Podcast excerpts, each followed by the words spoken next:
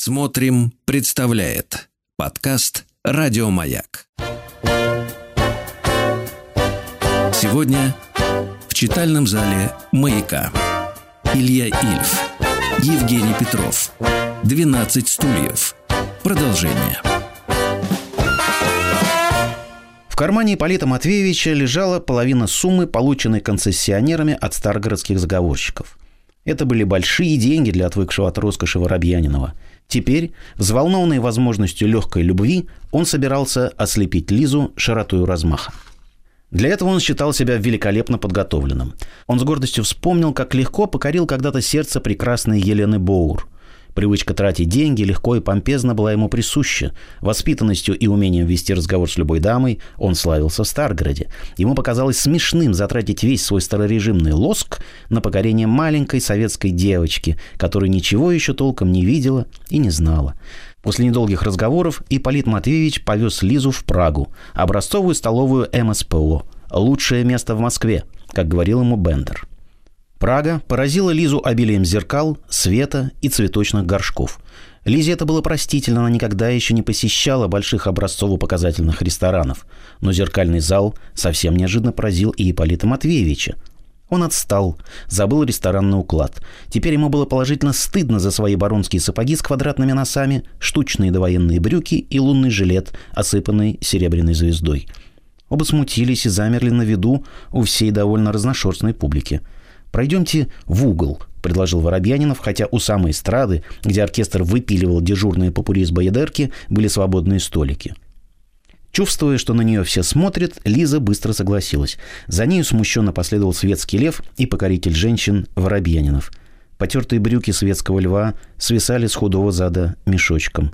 Покоритель женщин сгорбился и, чтобы преодолеть смущение, стал протирать пенсне. Никто не подошел к столу. Этого Ипполит Матвеевич не ожидал. И он вместо того, чтобы галантно беседовать со своей дамой, молчал, томился, несмело стучал пепельницей по столу и бесконечно откашливался. Лиза с любопытством смотрела по сторонам, молчание становилось неестественным. Но Ипполит Матвеевич не мог вымолвить ни слова. Он забыл, что именно он всегда говорил в таких случаях. «Будьте добры», — взывал он к пролетавшим мимо работникам Нарпита. «Сию минуточку-с!» — кричали официанты на ходу. Наконец карточка была принесена, и Полит Матвеевич с чувством облегчения углубился в нее. «Однако», — пробормотал он, — «телячьи котлеты 2,25, филе 2,25, водка 5 рублей». «За 5 рублей большой графин», — сообщил официант, нетерпеливо оглядываясь. «Что со мной?» — ужасался Ипполит Матвеевич. «Я становлюсь смешон». «Вот, пожалуйста», — сказал он Лизе с запоздалой вежливостью. «Э, «Не угодно ли выбрать? Что будете есть?» Лизе было совестно. Она видела, как гордо смотрел официант на ее спутника и понимала, что он делает что-то не то. «Я совсем не хочу есть», — сказала она дрогнувшим голосом. «Или э, вот что. Скажите, товарищ, нет ли у вас чего-нибудь вегетарианского?» Официант стал топтаться, как конь. «Вегетарианского не держим-с. Разве омлет с ветчиной?» «Тогда вот что», — сказал Полит Матвеевич, решившись. «Дайте нам сосисок. Вы ведь будете есть сосиски, Елизавета Петровна?» «Буду», так вот, сосиски, вот эти по рублю 25, и бутылку водки в графинчике будет. Тогда большой графин. Работник Нарпита посмотрел на беззащитную Лизу прозрачными глазами. «Водку чем будете закусывать? Икры свежие, семги, растягайчиков». В Ипполите Матвеевиче продолжал бушевать делопроизводитель ЗАГСа. «Не надо!» — с неприятной грубостью сказал он. «Почем у вас огурцы соленые? Ну хорошо, дайте два». Официант убежал, и за столиком снова выдворилось молчание. Первой заговорила Лиза. «Я здесь никогда не была. Здесь очень мило». «Да», — протянул Полит Матвеевич, высчитывая стоимость заказанного. «Ничего», — думал он, — «выпью водки, разойдусь. А то в самом деле неловко как-то». Но когда выпил водки и закусил огурцом, то не разошелся, а помрачнел еще больше. Лиза не пила, натянутость не исчезла. А тут еще к столику подошел человек и, ласкательно глядя на Лизу, предложил купить цветы. Ипполит Матвеевич притворился, что не замечает усатого цветочника, но тот не уходил. Говорить при нем любезности было совершенно невозможно. На время выручила концертная программа. На эстраду вышел сдобный мужчина в визитке и лаковых туфлях. «Ну вот мы снова увиделись с вами», — развязно сказал он в публику. Следующим номером нашей концертной программы выступит мировая исполнительница русских народных песен, хорошо известная в Мариной роще, Варвара Ивановна Годлевская. Варвара Ивановна, пожалуйте. Ипполит Матвеевич пил водку и молчал. Так как Лиза не пила и все время порывалась уйти домой, надо было спешить, чтобы выпить весь графин.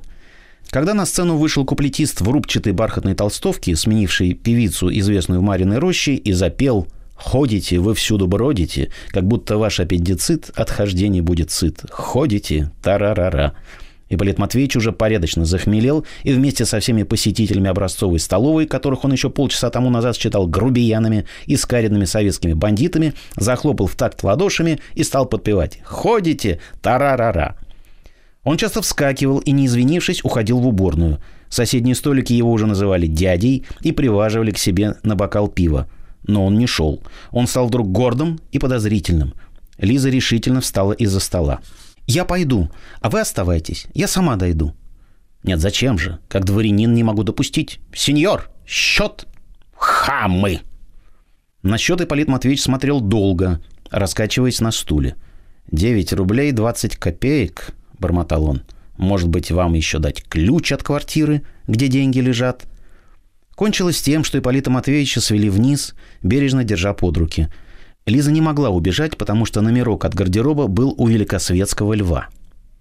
В первом же переулке Ипполит Матвеевич навалился на Лизу плечом и стал хватать ее руками. Лиза молча отдиралась. «Слушайте», — говорила она, — «слушайте, слушайте». «Поедем в номера», — убеждал Воробьянинов. Лиза силой высвободилась и, не примериваясь, ударила покорителя женщин кулачком в нос. Сейчас же свалилась пенсне с золотой душкой и, попав под квадратный носок баронских сапог, с хрустом раскрошилась. Ночной зефир, струит эфир. Лиза, захлебываясь слезами, побежала по Серебряному переулку к себе домой. Шумит, бежит, гвадал квивир. Ослепленный Полит Матвеевич мелко затрусил в противоположную сторону, крича «Держи вора!». Потом он долго плакал, и еще плача купил у старушки все ее баранки вместе с корзиной. Он вышел на Смоленский рынок, пустой и темный, и долго расхаживал там взад и вперед, разбрасывая баранки, как сеятель бросает семена.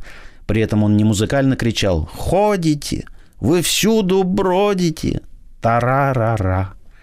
Затем Ипполит Матвеевич подружился с лихачом, раскрыл ему всю душу и сбивчиво рассказал про бриллианты. «Веселый барин!» — воскликнул извозчик.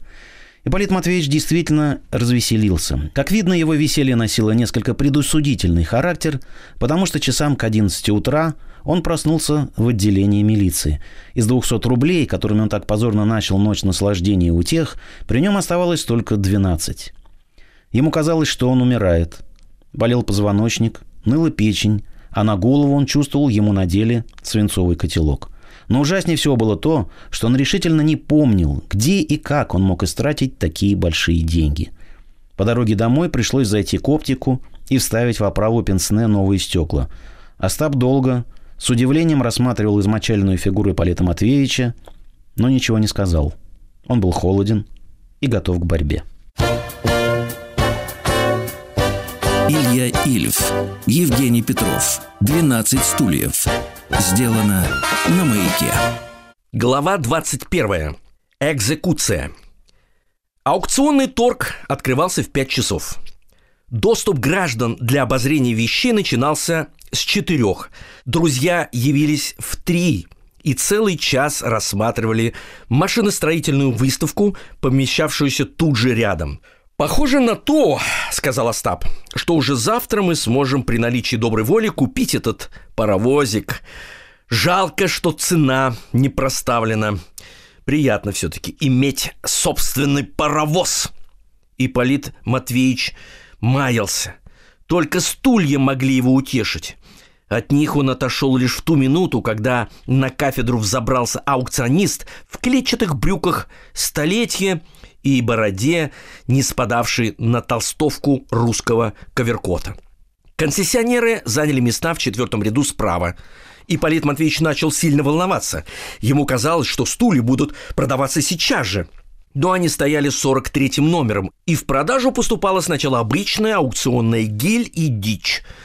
Разрозненные гербовые сервизы, соусник, серебряный подстаканник, пейзаж художника Петунина, бисерный радикюль, совершенно новая горелка от примуса, бюстик Наполеона, полотняные бюстгальтеры, гобелен «Охотник, стреляющий диких уток» и прочее галиматья. Приходилось терпеть и ждать.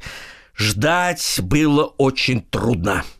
Все стулья на лицо, цель была близка, ее можно было достать рукой. А большой бы здесь начался переполох, подумал Остап, оглядывая аукционную публику, если бы они узнали, какой огурчик будет сегодня продаваться под видом этих стульев. «Фигура, изображающая правосудие», – провозгласил аукционист. «Бронзовая, в полном порядке, пять рублей». Кто больше? Шесть полтинной справа. В конце семь. Восемь рублей в первом ряду прямо. Второй раз восемь рублей прямо. Третий раз в первом ряду прямо. И гражданину из первого ряда сейчас же понеслась девица с квитанцией для получения денег. Стучал молоточек аукциониста, продавались пепельницы из дворца, стекло бакара, пудреница фарфоровая. Время тянулось мучительно. Бронзовый бюстик Александра Третьего может служить пресс-папье. Больше, кажется, ни на что не годен. Идет с предложенной цены бюстик Александра Третьего. В публике засмеялись. «Купите, предводитель!» – съязвил Остап. «Вы, кажется, любите?» И Полит Матвеевич не отводил глаз от стульев и молчал. «Нет желающих?» Снимается с торга бронзовый бюстик Александра Третьего, фигура, изображающая правосудие, кажется, парная к только что купленной. Василий, покажите публике правосудие. Пять рублей, кто больше? В первом ряду прямо послышалось сопение. Как видно, гражданину хотелось иметь правосудие в полном составе. Пять рублей, бронзовое правосудие. Шесть! Четко сказал гражданин. Шесть рублей прямо, семь, девять рублей в конце справа, девять с полтиной, сказал любитель правосудия, поднимая руку. С полтиной прямо, второй раз с полтиной прямо, третий раз с полтиной. Молоточек опустился. На гражданина из первого ряда налетела барышня. Он уплатил и поплелся в другую комнату получать свою бронзу. «Десять стульев из дворца!» — сказал вдруг аукционист. «Почему из дворца?» — тихо ахнул Ипполит Матвеевич. Остап рассердился. «Да идите вы к черту! Слушайте, не рыпайтесь. Десять стульев из дворца! Ореховые!» Эпохи Александра II в полном порядке, работы мебельной мастерской Гамса. Василий, подайте один стул под рефлектор. Василий так грубо потащил стул, что Ипполит Матвеевич привскочил. «Да сядьте вы, идиот проклятый!» навязался на мою голову, зашипел Остап. «Сядьте! Я вам говорю!» У Ипполита Матвеевича заходила нижняя челюсть. Остап сделал стойку, глаза его посветлели. «Десять стульев ореховых! Восемьдесят рублей!» Зал оживился – продавалась вещь, нужная в хозяйстве. Одна за другой выскакивали руки. Остап был спокоен. «Чего вы не торгуетесь?» Набросился на него Воробьянинов. «Пошел вон!» — ответил Остап, стиснув зубы. «Сто двадцать рублей позади! Сто тридцать пять! Там же сто сорок!» Остап спокойно повернулся спиной к кафедре и с усмешкой стал рассматривать своих конкурентов. Был разгар аукциона. Свободных мест уже не было. Как раз позади Остапа дама, переговорив с мужем, польстилась на стулья. Чудесные полукресла, дивная работа. Саня! Из дворца же! И подняла руку. «Сто сорок пять!» В пятом ряду справа. Раз! Зал потух. Слишком дорого. «Сто сорок пять!» «Два!» Остап равнодушно рассматривал лепной карниз, и Полит Матвеевич сидел, опустив голову, и вздрагивал. «Сто сорок пять! Три!» Но прежде чем черный лакированный молоточек ударился о фанерную кафедру, Остап повернулся, выбросил вверх руку и негромко сказал «Двести». Все головы повернулись в сторону концессионеров. Фуражки, кепки, картузы и шляпы пришли в движение. Аукционист поднял скучающее лицо и посмотрел на Снапа. «Двести! Раз!» — сказал он. «Двести в четвертом ряду справа! Два! Нет больше желающих торговаться? Двести рублей гарнитур ореховые, дворцовые из десяти предметов. Двести рублей три! В четвертом ряду справа!» Рука с молоточком повисла над кафедрой. «Мама!» — сказал Ипполит Матвеевич громко. Остап, розовый и спокойный, улыбался. Молоточек упал, издавая небесный звук. «Продано!» — сказал аукционист. «Барышня в четвертом ряду справа». «Ну, председатель». «Эффектно?» — спросил Остап. «Что бы интересно знать, вы делали без технического руководителя?» Ипполит Матвеевич счастливо ухнул. К ним рысью приближалась барышня. «Вы купили стулья». «Мы!» — воскликнул долго сдерживавшийся Ипполит Матвеевич. «Мы! Мы! Когда их можно будет взять?» «А когда хотите, хоть сейчас», Мотив «ходите вы всюду бродите» бешено запрыгал в голове Ипполит Матвеевича. «Наши стулья! Наши, наши, наши!» Об этом кричал весь его организм. «Наши!» — кричала печень. «Наши!» — подтверждала слепая кишка. Он так обрадовался, что у него в самых неожиданных местах объявились пульсы. Все это вибрировало, раскачивалось и трещало под напором неслыханного счастья. Стал виден поезд, приближающийся к Сен-Готарду. На открытой площадке последнего вагона стоял Ипполит Матвеевич Воробьянинов в белых брюках и курил сигару. Эдельвейсы тихо падали на его голову, снова украшенную блестящей алюминиевой сединой. Он катил в Эдем. «А почему же 230?» А не 200, услышал Ипполит Матвеевич, это говорил Остап, вертя в руках квитанцию. «Включать с 15% комиссионного сбора», — ответила барышня. «Ну что же делать? Берите!» Остап вытащил бумажник, отсчитал 200 рублей и повернулся к главному директору предприятия. «Гоните 30 рублей, дорожайший, да поживее! Не видите, дамочка ждет, ну!» И Полит Матвеевич не сделал ни малейшей попытки достать деньги. «Ну? Что же вы на меня смотрите, как солдат? На вож. Обалдели от счастья?» «У меня нет денег», — пробормотал наконец Ипполит Матвеевич. «У кого нет?» — спросил Остап очень тихо. «У меня». «А двести рублей?» «Я потерял. Остап посмотрел на Воробьянинова, быстро оценил помятость его лица, зелень щек и раздувшиеся мешки под глазами. «Дайте деньги», — прошептал он с ненавистью. «Старая сволочь!» «Так вы будете платить?» — спросила барышня. «Одну минуточку», — сказал Остап, чарующе улыбаясь. «Э, «Маленькая заминка». Была еще маленькая надежда.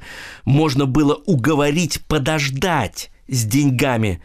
Тут очнувшийся Ипполит Матвеевич, разбрызгивая слюну, ворвался в разговор. «Позвольте!» – завопил он. «Почему комиссионный сбор? Мы ничего не знаем о таком сборе. Надо предупреждать!» Я отказываюсь платить эти 30 рублей!» «Хорошо», — сказала барышня кротко. «Я сейчас все устрою». Взяв квитанцию, она унеслась к аукционисту и сказала ему несколько слов.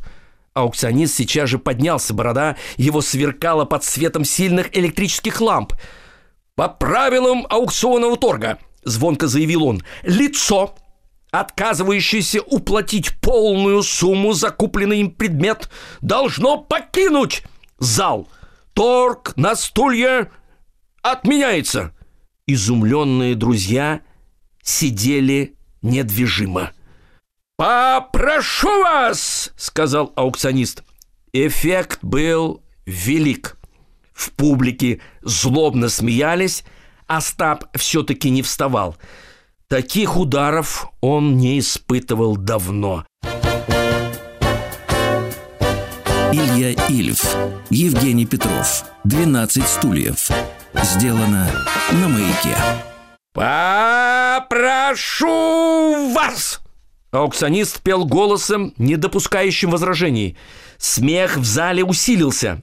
И они ушли. Мало кто уходил из аукционного зала с таким горьким чувством.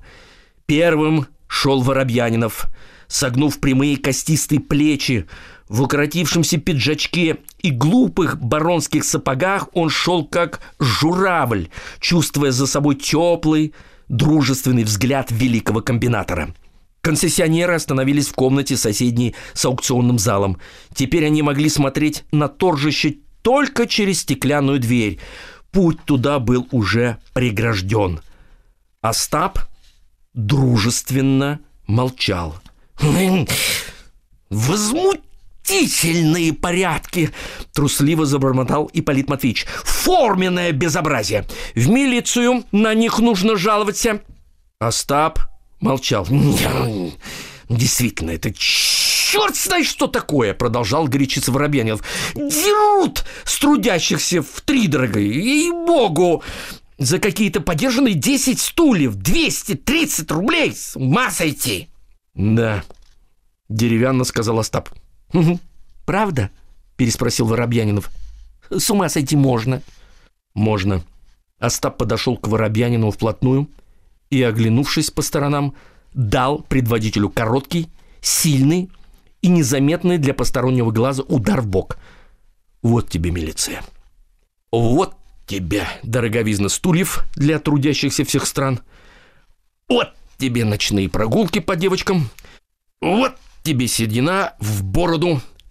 Вот тебе бес в ребро. Ипполит Матвеевич за все время экзекуции не издал ни звука.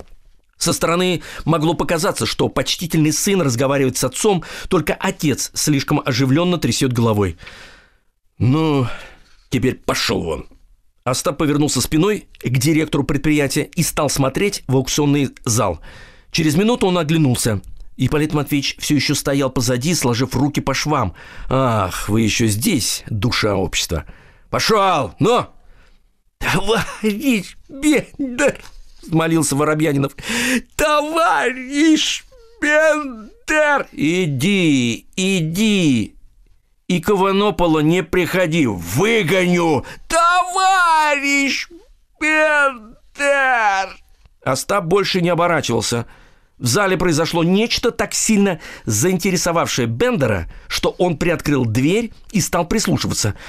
«Все пропало», — пробормотал он. «Что пропало?» — угодливо спросил Воробьянинов. «Стулья отдельно продает, вот что. Может быть, желаете приобрести, пожалуйста. Я вас не держу. Только сомневаюсь, чтобы вас пустили. Да и денег у вас, кажется, не густо. В это время в аукционном зале происходило следующее. Аукционист, почувствовавший, что выколотить из публики 200 рублей сразу не удастся, слишком крупная сумма для мелюзги, оставшейся в зале, решил получить эти 200 рублей по кускам – Стулья снова поступили в торг, но уже по частям. Четыре стула из дворца, ореховые, мягкие, работы Гамса. Тридцать рублей, кто больше? К Остапу быстро вернулась вся его решительность и хладнокровие. «Ну, вы, дамский любимец, стойте здесь и никуда не выходите. Я через пять минут приду. А вы тут смотрите, кто и что, чтоб ни один стул не ушел. В голове Бендера сразу созрел план, единственно возможный при таких тяжелых условиях, в которых они очутились. Он выбежал на Петровку, направился к ближайшему асфальтовому чану и вступил в деловой разговор с беспризорными. Он, как и обещал, вернулся к Ипполит Матвеевичу через пять минут. Беспризорные стояли на готове у входа в аукцион. «Продают! Продает!» – зашептал Ипполит Матвеевич. «Четыре и два уже продали. Это вы удружили, сказал Остап. Радуйтесь. В руках все было, понимаете? В руках! Можете вы это понять? В зале раздавался скрипучий голос, дарованный природой одним только аукционистом, крупье и стекольщиком. «С полтины налево три!» Еще один стул из дворца Ореховый в полной исправности с полтиной прямо. Раз, полтиной прямо. Три стула были проданы поодиночке. Аукционист объявил к продаже последний стул – Злость душила Остапа.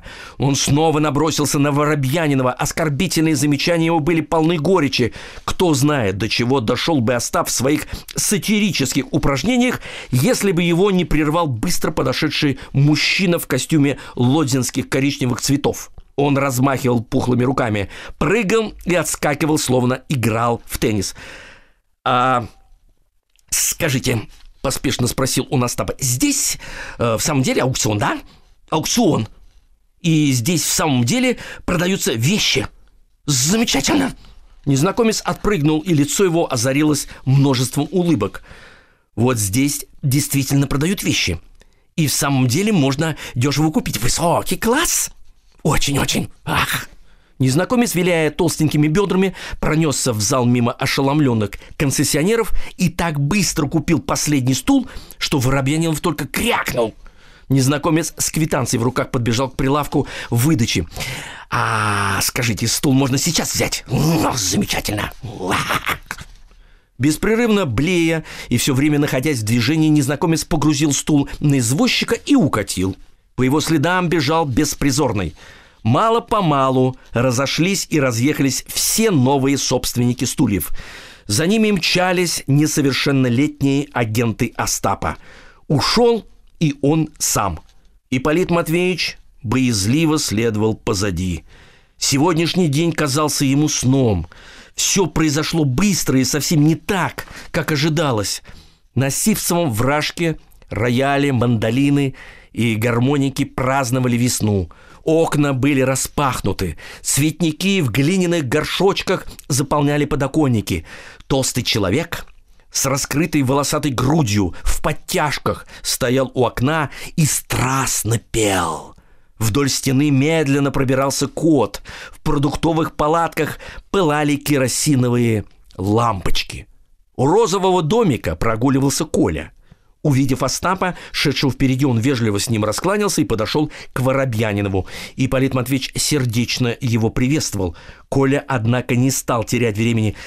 «Добрый вечер!» – решительно сказал он. И не в силах сдержаться, ударил Ипполит Матвеевича в ухо. Одновременно с этим Коля произнес довольно пошлую, по мнению наблюдавшего за этой сценой Остапа, фразу «Так будет со всеми», — сказал Коля детским голосом, «кто покусится».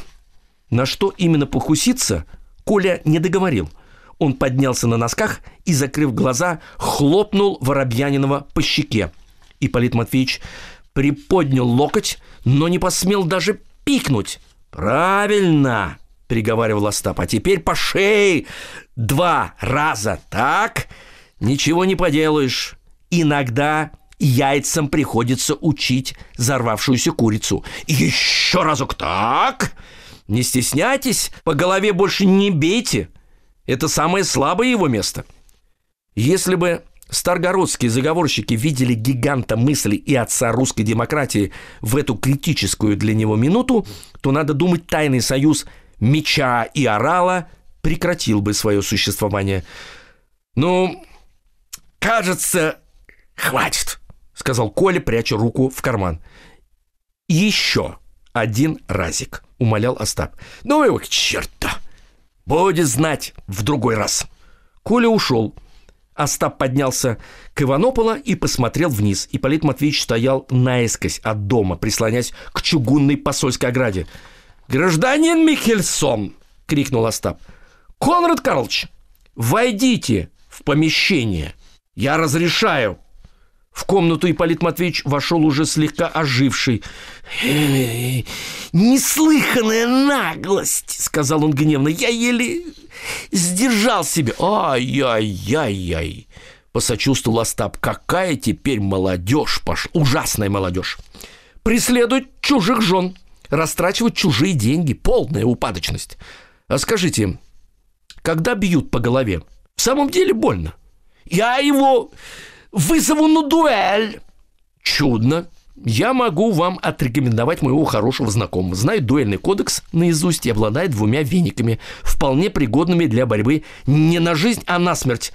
В секунданты можно взять Иванопола и соседа справа. Он бывший почетный гражданин города Калагрива и до сих пор кичится этим титулом. А можно устроить дуэль на мясорубках. Это элегантнее. Каждое ранение, безусловно, смертельно. Пораженный противник механически превращается в котлету. Вас это устраивает? Предводитель. В это время с улицы донесся свист, и Остап отправился получать агентурные сведения от беспризорных. Илья Ильф, Евгений Петров, 12 стульев. Сделано на маяке. Беспризорные отлично справились с возложенным на них поручением. Четыре стула попали в театр «Колумба». Беспризорный подробно рассказал, как эти стулья везли на тачке, как их выгрузили и втащили в здание через артистический ход. Местоположение театра Остапа было хорошо известно. Два стула увезла на извозчике, как сказал другой юный следопыт, шикарная чмара – Мальчишка, как видно, большими способностями отличался. Переулок, в который привезли стулья, Варсонофьевский. Он знал, помнил даже, что номер квартиры 17 но номер дома никак не мог вспомнить. «Очень шибко бежал», — сказал беспризорный. И из головы выскочила. «Не получишь денег», — заявил наниматель. «Дядя!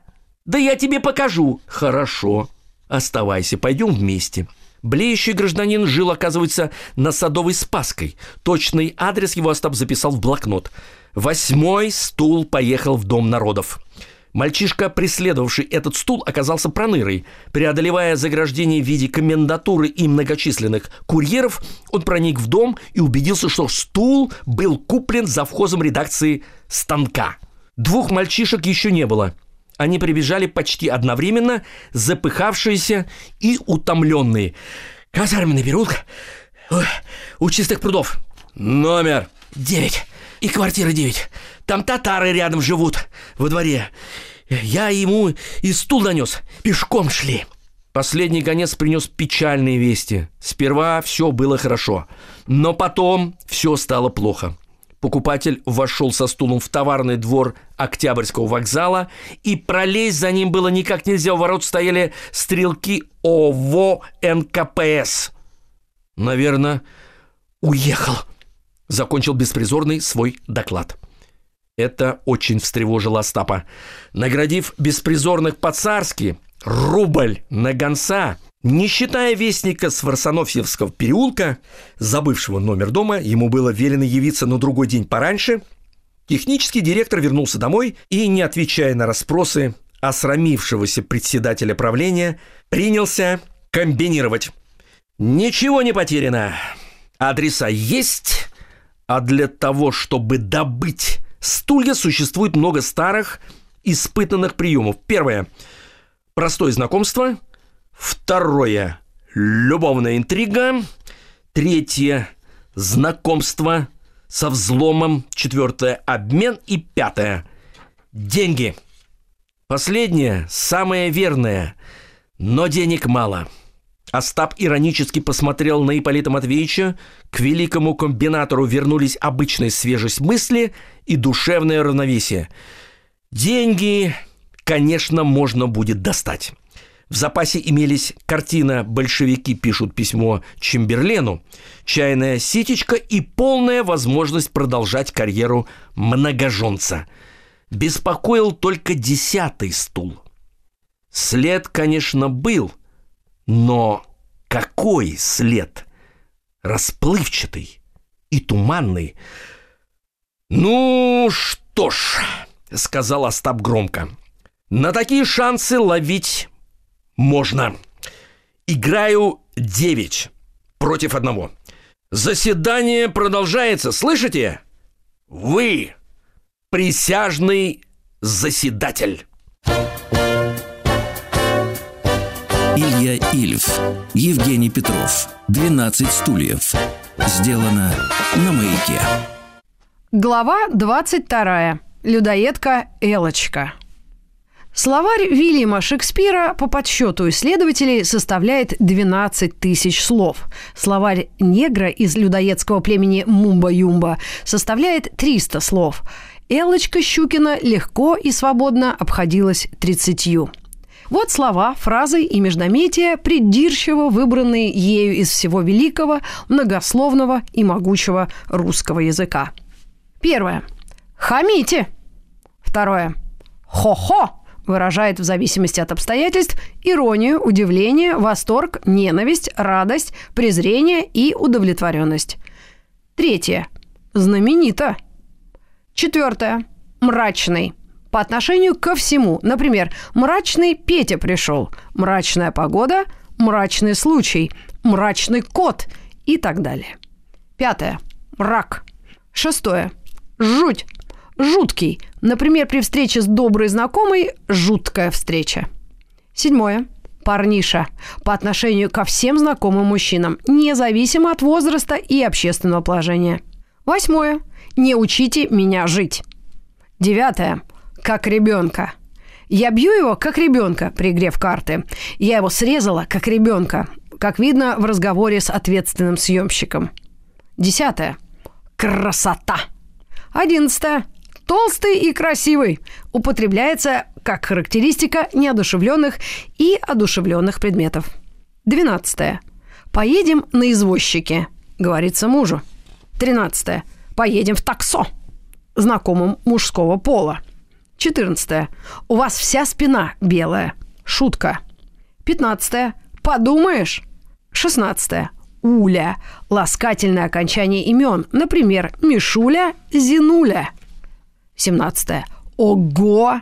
Ирония, удивление, восторг, ненависть, радость, презрение и удовлетворенность.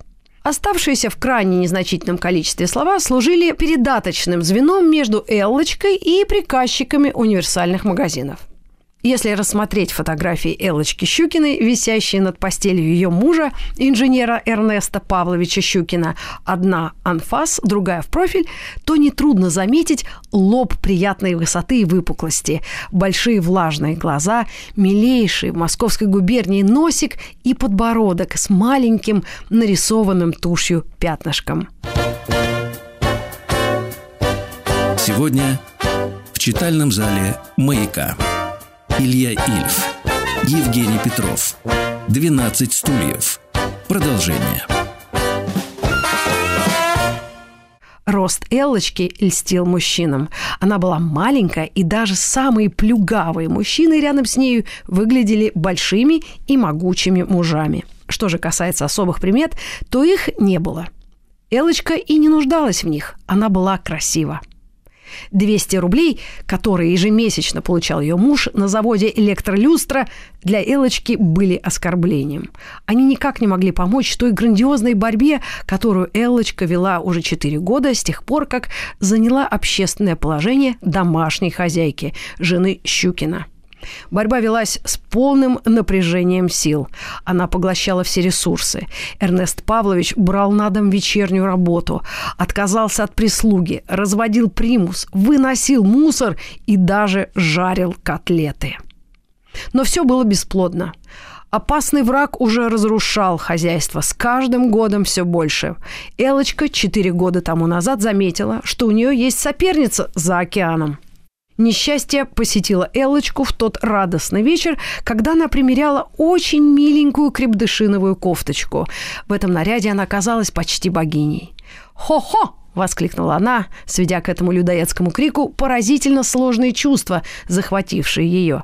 Упрощенно чувства эти можно было бы выразить в следующей фразе – Увидев меня такой, мужчины взволнуются, они задрожат, они пойдут за мной на край света, заикаясь от любви. Но я буду холодна. Разве они стоят меня? Я самая красивая. Такой элегантной кофточки нет ни у кого на земном шаре. Но слов было всего 30, и Элочка выбрала из них наиболее выразительное. «Хо-хо!» В такой великий час к ней пришла Фима Собок. Она принесла с собой морозное дыхание января и французский журнал мод. На первой странице Элочка остановилась. Сверкающая фотография изображала дочь американского миллиардера Вандербильта в вечернем платье. Там были меха и перья, шелк и жемчуг, необыкновенная легкость покроя и умопомрачительная прическа. Это решило все – «Ого!» – сказала Элочка сама себе. Это значило или я, или она. Утро другого дня застало Элочку в парикмахерской. Здесь она потеряла прекрасную черную косу и перекрасила волосы в рыжий цвет. Затем удалось подняться еще на одну ступеньку той лестницы, которая приближала Элочку к сияющему раю, где прогуливаются дочки миллиардеров, не годящиеся домашней хозяйки Щукиной даже в подметке. По рабкредиту была куплена собачья шкура, изображавшая выхухоль. Она была употреблена на отделку вечернего туалета. Мистер Щукин, давно лелеявший мечту о покупке новой чертежной доски, несколько приуныл. Платье, отороченное собакой, нанесло заносчивой Вандербильдихе первый меткий удар. Потом гордой американке были нанесены три удара подряд. Элочка приобрела у домашнего скорняка Фимочки Собок шиншиловый палантин – русский заяц, умерщвленный в Тульской губернии – завела себе глубинную шляпу из аргентинского фетра и перешила новый пиджак мужа в модный дамский жакет. Миллиардерша покачнулась, но ее, как видно, спас любвеобильный папа Вандербильд. Очередной номер журнала «Мод» заключал в себе портреты проклятой соперницы в четырех видах. Первый в черно-бурых лисах, второй с бриллиантовой звездой во лбу, третий в авиационном костюме, высокие сапожки, тончайшая зеленая куртка и перчатки, раструбы которых были инкрустированы изумрудами средней величины, и четвертый в бальном туалете, каскада драгоценностей и немножко шелку. Эллочка произвела мобилизацию – Папа Щукин взял суду в кассе взаимопомощи. Больше 30 рублей ему не дали. Новое мощное усилие в корне подрезало хозяйство. Приходилось бороться во всех областях жизни. Недавно были получены фотографии мисс в ее новом замке во Флориде. Пришлось и Эллочке обзавестись новой мебелью. Она купила на аукционе два мягких стула. Удачная покупка, никак нельзя было пропустить. Не спросясь мужа, Эллочка взяла деньги из обеденных сумм. До 15-го оставалось 10 дней и 4 рубля. Эллочка с шиком провезла стулья по Варсонофьевскому переулку. Мужа дома не было. Впрочем, он скоро явился, таща с собой портфель-сундук. Мрачный муж пришел – отчетливо сказала Элочка. Все слова произносились ею отчетливо и выскакивали бойко, как горошины. «Здравствуй, Еленочка. А это что такое? Откуда стулья?» «Хо-хо!» «Нет, в самом деле». «Красота!» «Да, стулья хорошие. Знаменитые. Подарил кто-нибудь?» «Ого!» «Как? Неужели ты купила?» «На какие же средства? Неужели на хозяйственные? Ведь я тебе тысячу раз говорил!» «Эрнест Стуля, хамиш!» Ну как же так можно делать? Ведь нам же есть нечего будет. Подумаешь. Но ведь это возмутительно. Ты живешь непосредством. Шутите? Да-да, вы живете непосредством. Не учите меня жить. Нет, давай поговорим серьезно. Я получаю 200 рублей. Мрак. Взяток не беру, денег не краду и подделывать их не умею. Жуть. Эрнест Павлович замолчал. Вот что сказал он, наконец. Так жить нельзя. Хо-хо! — сказала Элочка, садясь на новый стул. «Нам надо разойтись». «Подумаешь, мы не сходимся характерами. Я... Ты толстый и красивый парниша». «Сколько раз я просил не называть меня парнишей?» «Шутите!» «И откуда у тебя этот идиотский жаргон? Не учите меня жить!» «О, черт!» — крикнул инженер. «Хамите, Эрнестуля!» «Давай разойдемся мирно». «Ого! Ты мне ничего не докажешь. Этот спор... Я побью тебя, как ребенка!» Нет, это совершенно невыносимо. Твои доводы не могут меня удержать от этого шага, который я вынужден сделать. Я сейчас же иду за ломовиком. Шутите. Мебель мы делим поровну. Жуть! Ты будешь получать 100 рублей в месяц, даже 120. Комната останется у тебя. Живи, как тебе хочется, а я так не могу. Знаменито, сказала Элочка презрительно. А я перееду к Ивану Алексеевичу. Ого! Он уехал на дачу и оставил мне на лето всю квартиру. Ключ у меня, только мебели нет. Красота! Эрнест Павлович через пять минут вернулся с дворником. «Ну, гардероб я не возьму, он тебе нужнее, а вот письменный стол уж будь так добра. И один этот стул возьмите, дворник. Я возьму один из этих двух стульев. Я думаю, что имею на это право». Эрнест Павлович связал свои вещи в большой узел, завернул сапоги в газету и повернулся к дверям. «У тебя вся спина белая», — сказала Элочка граммофонным голосом. «До свидания, Елена». Он ждал, что жена хоть в этом случае воздержится от обычных металлических словечек. Элочка также почувствовала всю важность минуты. Она напряглась и стала искать подходящие для разлуки слова. Они быстро нашлись. «Поедешь в таксо? Красота!» Инженер лавины скатился по лестнице. Вечер Элочка провела с Фимой Собок. Они обсуждали необычайно важное событие, грозившее опрокинуть мировую экономику. «Кажется, будут носить длинное и широкое», — говорила Фима, по-куриному окуная голову в плечи. «Рак». И Элочка с уважением посмотрела на Фиму Собок. Мадемуазель Собок слыла культурной девушкой. В ее словаре было около 180 слов. При этом ей было известно одно такое слово, которое Элочке даже не могло присниться. Это было богатое слово «гомосексуализм». Фима Собок, несомненно, была культурной девушкой. Оживленная беседа затянулась далеко за полночь. В 10 часов утра великий комбинатор вошел в Арсенофьевский переулок. Впереди бежал давишний беспризорный мальчик. Он указал на дом. «Не врешь?» «Что вы, дядя? Вот сюда, в парадное!» Бендер выдал мальчику честно заработанный рубль. «Прибавить надо», — сказал мальчик по извозчичьи. «От мертвого осла уши!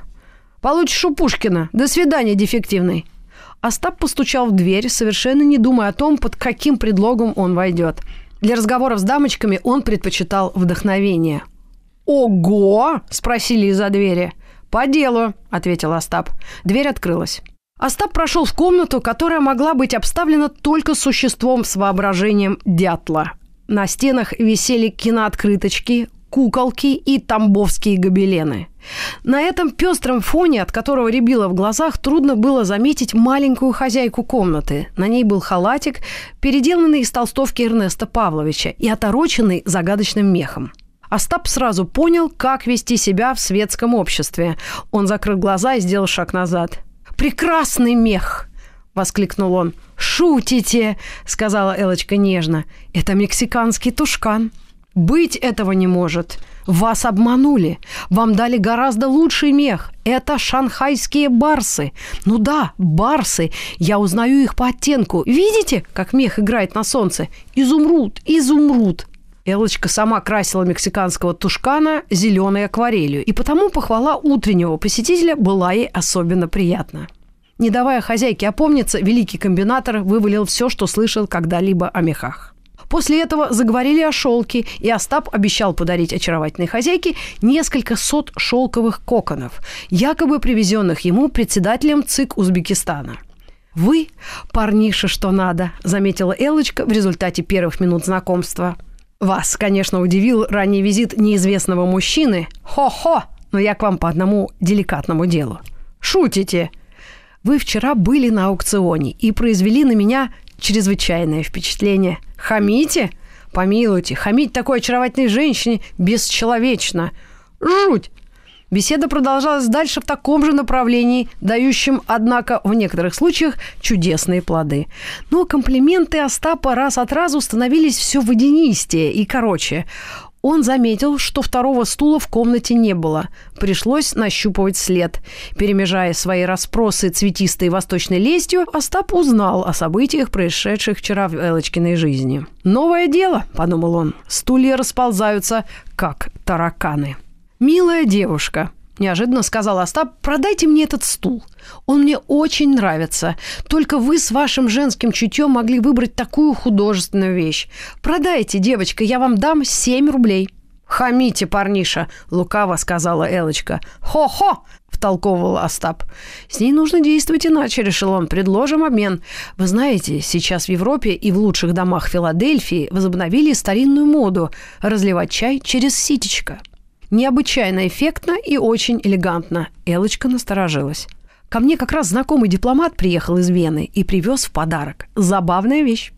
Должно быть знаменито, заинтересовалась Элочка.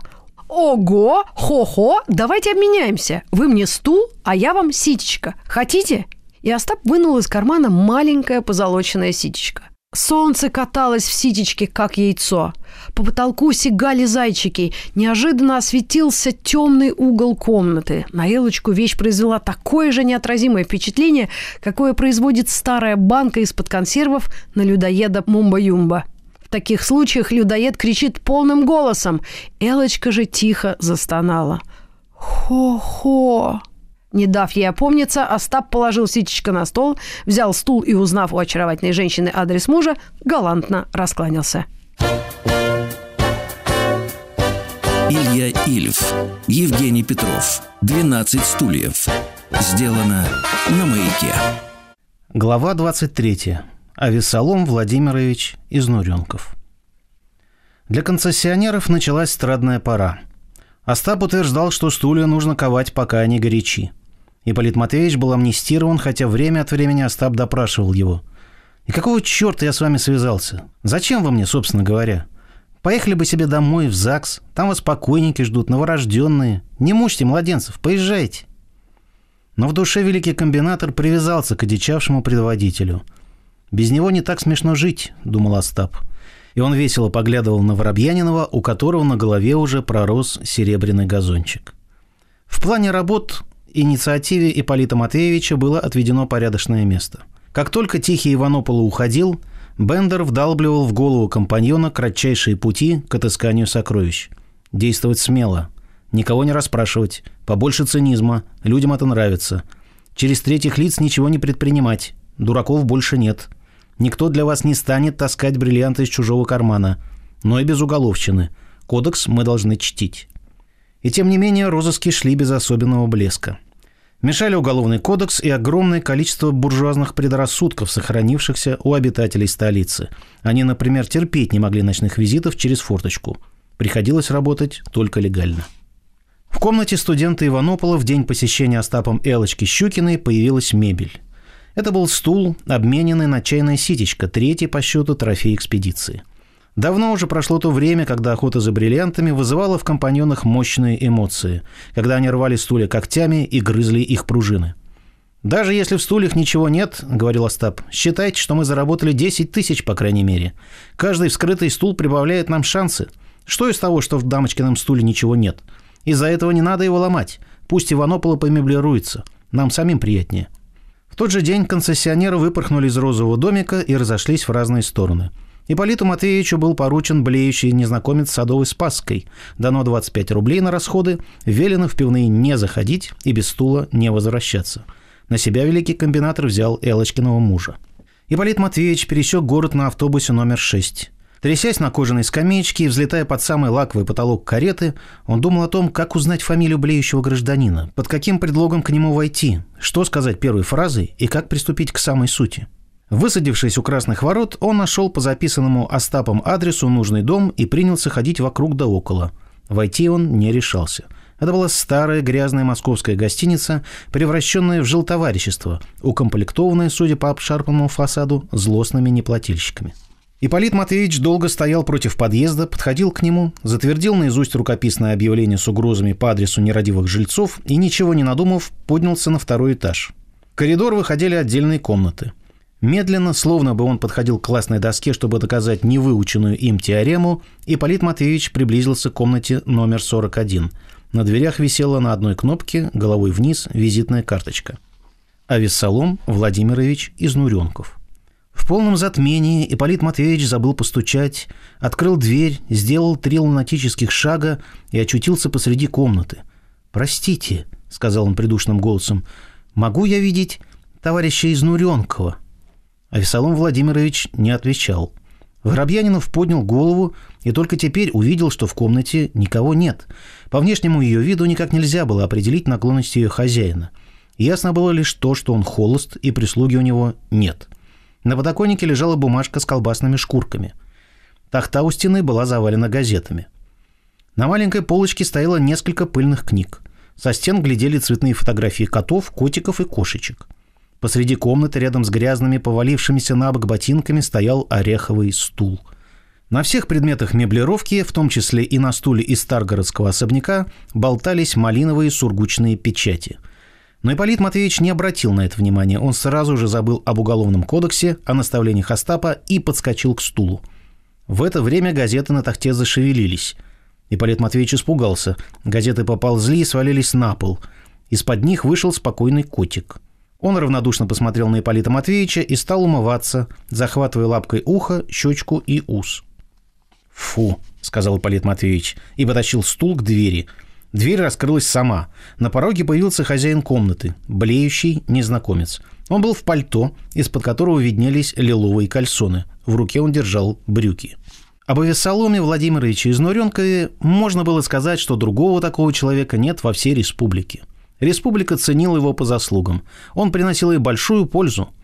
И за всем тем он оставался неизвестным, хотя в своем искусстве он был таким же мастером, как Шаляпин в пении, Горький в литературе, Капабланка в шахматах, Мельников в беге на коньках и самый носатый, самый коричневый ассириец, занимающий лучшее место на углу Тверской и Камергерского, чистки сапог желтым кремом. Шаляпин пел, Горький писал большой роман, Капабланка готовился к матчу с Алехиным, Мельников рвал рекорды, ассириец доводил штиблеты граждан до солнечного блеска, а Весалом Изнуренков острил – он никогда не острил бесцельно ради красного словца. Он делал это по заданиям юмористических журналов. На своих плечах он выносил ответственнейшие кампании, снабжал темами для рисунков и филитонов большинство московских сатирических журналов. Великие люди острят два раза в жизни. Эти остроты увеличивают их славу и попадают в историю. Изнуренков выпускал не меньше 60 первоклассных острот в месяц, которые с улыбкой повторялись всеми, и все же оставался в неизвестности – если остротой из Нуренкова подписывался рисунок, то слава доставалась художнику. Имя художника помещали под рисунком. Имени Изнуренкова не было. «Это ужасно!» – кричал он. «Невозможно подписаться. Под чем я подпишусь? Под двумя строчками?» И он продолжал жарко бороться с врагами общества. Плохими кооператорами, растратчиками, чемберленом, бюрократами. Он и излял своими остротами подхалимов, управдомов, частников, завов, хулиганов, граждан, не желавших снижать цены и хозяйственников, отлынивающих от режима экономии. После выхода журналов в свет остроты произносились с цирковой арены, перепечатывались вечерними газетами без указания источника и преподносились публике с эстрады авторами-куплетистами. Изнуренков умудрялся острить в тех областях, где, казалось, уже ничего смешного нельзя было сказать. Из такой чахлой пустыни, как вздутые накидки на себестоимость, Изнуренков умудрялся выжить около сотни шедевров юмора – Гейна опустил бы руки, если бы ему предложили сказать что-нибудь смешное и вместе с тем общественно полезное по поводу неправильной тарификации грузов малой скорости. Марк Твен убежал бы от такой темы. Но Изнуренков оставался на своем посту. Он бегал по редакционным комнатам, натыкаясь на урны для окурков и блея. Через 10 минут тема была обработана, обдуман рисунок и приделан заголовок. Илья Ильф, Евгений Петров, 12 стульев – Сделано на маяке.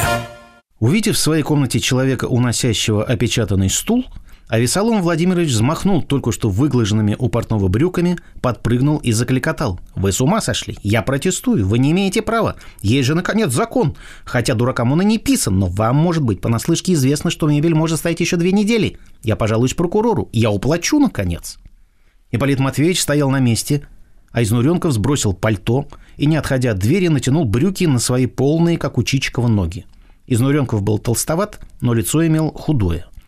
Воробьянинов не сомневался, что его сейчас схватят и потащат в милицию. Поэтому он был крайне удивлен, когда хозяин комнаты, справившись со своим туалетом, неожиданно успокоился. «Поймите же», — заговорил хозяин примирительным тоном, — «ведь я не могу на это согласиться». Ипполит Матвеевич на месте Изуренкова тоже, в конце концов, не мог бы согласиться, что у него среди бела дня крали стулья. Но он не знал, что сказать, и поэтому молчал. «Это не я виноват. Виноват сам Муспред. Да, я сознаюсь. Я не платил за прокатное пианино 8 месяцев, но ведь я его не продал. Хотя сделать это имел полную возможность. Я поступил честно, а они пожульнически. Забрали инструмент, да еще подали в суд и описали мебель. У меня ничего нельзя описать. Эта мебель – орудие производства, и стул – тоже орудие производства. Ипполит Матвеевич начал кое-что соображать. «Отпустите стул!» – завизжал вдруг Авесолом Владимирович. «Слышите? Вы, бюрократ!» Ипполит Матвеевич покорно отпустил стул и пролепетал. «Простите, недоразумение, служба такая».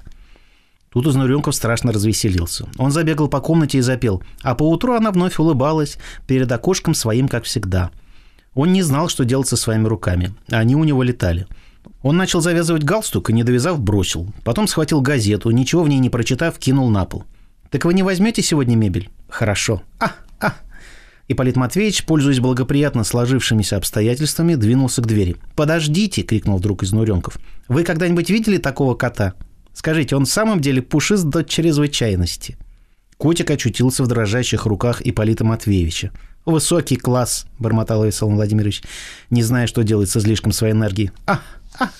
Он кинулся к окну, всплеснул руками и стал часто и мелко кланяться двум девушкам, глядевшим на него из окна противоположного дома. Он топтался на месте и расточал томные ахи. «Девушки из предместий. Лучший плод. Высокий класс. А!» А поутру она вновь улыбалась перед окошком своим, как всегда. «Так я пойду, гражданин», — глупо сказал директор концессии. «Подождите, подождите», — заволновался вдруг из Нуренков. «Одну минуточку. А, а котик? Правда он пушист до чрезвычайности? Подождите, я сейчас». Он смущенно порылся в карманах, убежал, вернулся, ахнул, выглянул из окна, снова убежал и снова вернулся. «Простите, душечка», — сказал он Воробьянинову, который в продолжении всех этих манипуляций стоял, сложив руки по-солдатски. С этими словами он дал предводителю полтинник. «Нет-нет, не отказывайтесь, пожалуйста. Всякий труд должен быть оплачен». «Премного благодарен», — сказал Ипполит Матвеевич, удивляясь своей изворотливости. «Спасибо, дорогой, спасибо, душечка». Идя по коридору, Ипполит Матвеевич слышал доносившиеся из комнаты изнуренкого блеяние, виск, пение и страстные крики. На улице Воробьянинов вспомнил про Остапа и задрожал от страха. Эрнест Павлович Щукин бродил по пустой квартире, любезно уступленной ему на лето приятелем, и решал вопрос – принять ванну или не принимать. Трехкомнатная квартира помещалась под самой крышей девятиэтажного дома. В ней, кроме письменного стола и воробьяниновского стула, было только трюмо. Солнце отражалось в зеркале и резало глаза. Инженер прилег на письменный стол, но сейчас же вскочил. Все было раскалено. «Пойду умоюсь», — решил он. Он разделся, остыл, посмотрел на себя в зеркало и пошел в ванную комнату. Прохлада охватила его. Он влез в ванну, облил себя водой из голубой эмалированной кружки и щедро намылился. Он весь покрылся хлопьями пены и стал похож на елочного деда. «Хорошо», — сказал Эрнест Павлович. «Все было хорошо. Стало прохладно. Жены не было. Впереди была полная свобода. Инженер присел и отвернул кран, чтобы смыть мыло. Кран захлебнулся и стал медленно говорить что-то неразборчивое. Вода не шла. Эрнест Павлович засунул скользкий мизинец в отверстие крана. Пролилась тонкая струйка, но больше не было ничего. Эрнест Павлович поморщился, вышел из ванной, поочередно поднимая ноги, и пошел к кухонному крану. Но там тоже ничего не удалось выдаить. Эрнест Павлович зашлепал в комнату и остановился перед зеркалом. Пена щипала глаза, спина чесалась, мыльные хлопья падали на паркет. Прислушавшись, не идет ли в ванной вода, Эрнест Павлович решил позвать дворника. «Пусть хоть он воды принесет», — решил инженер, протирая глаза и медленно закипая.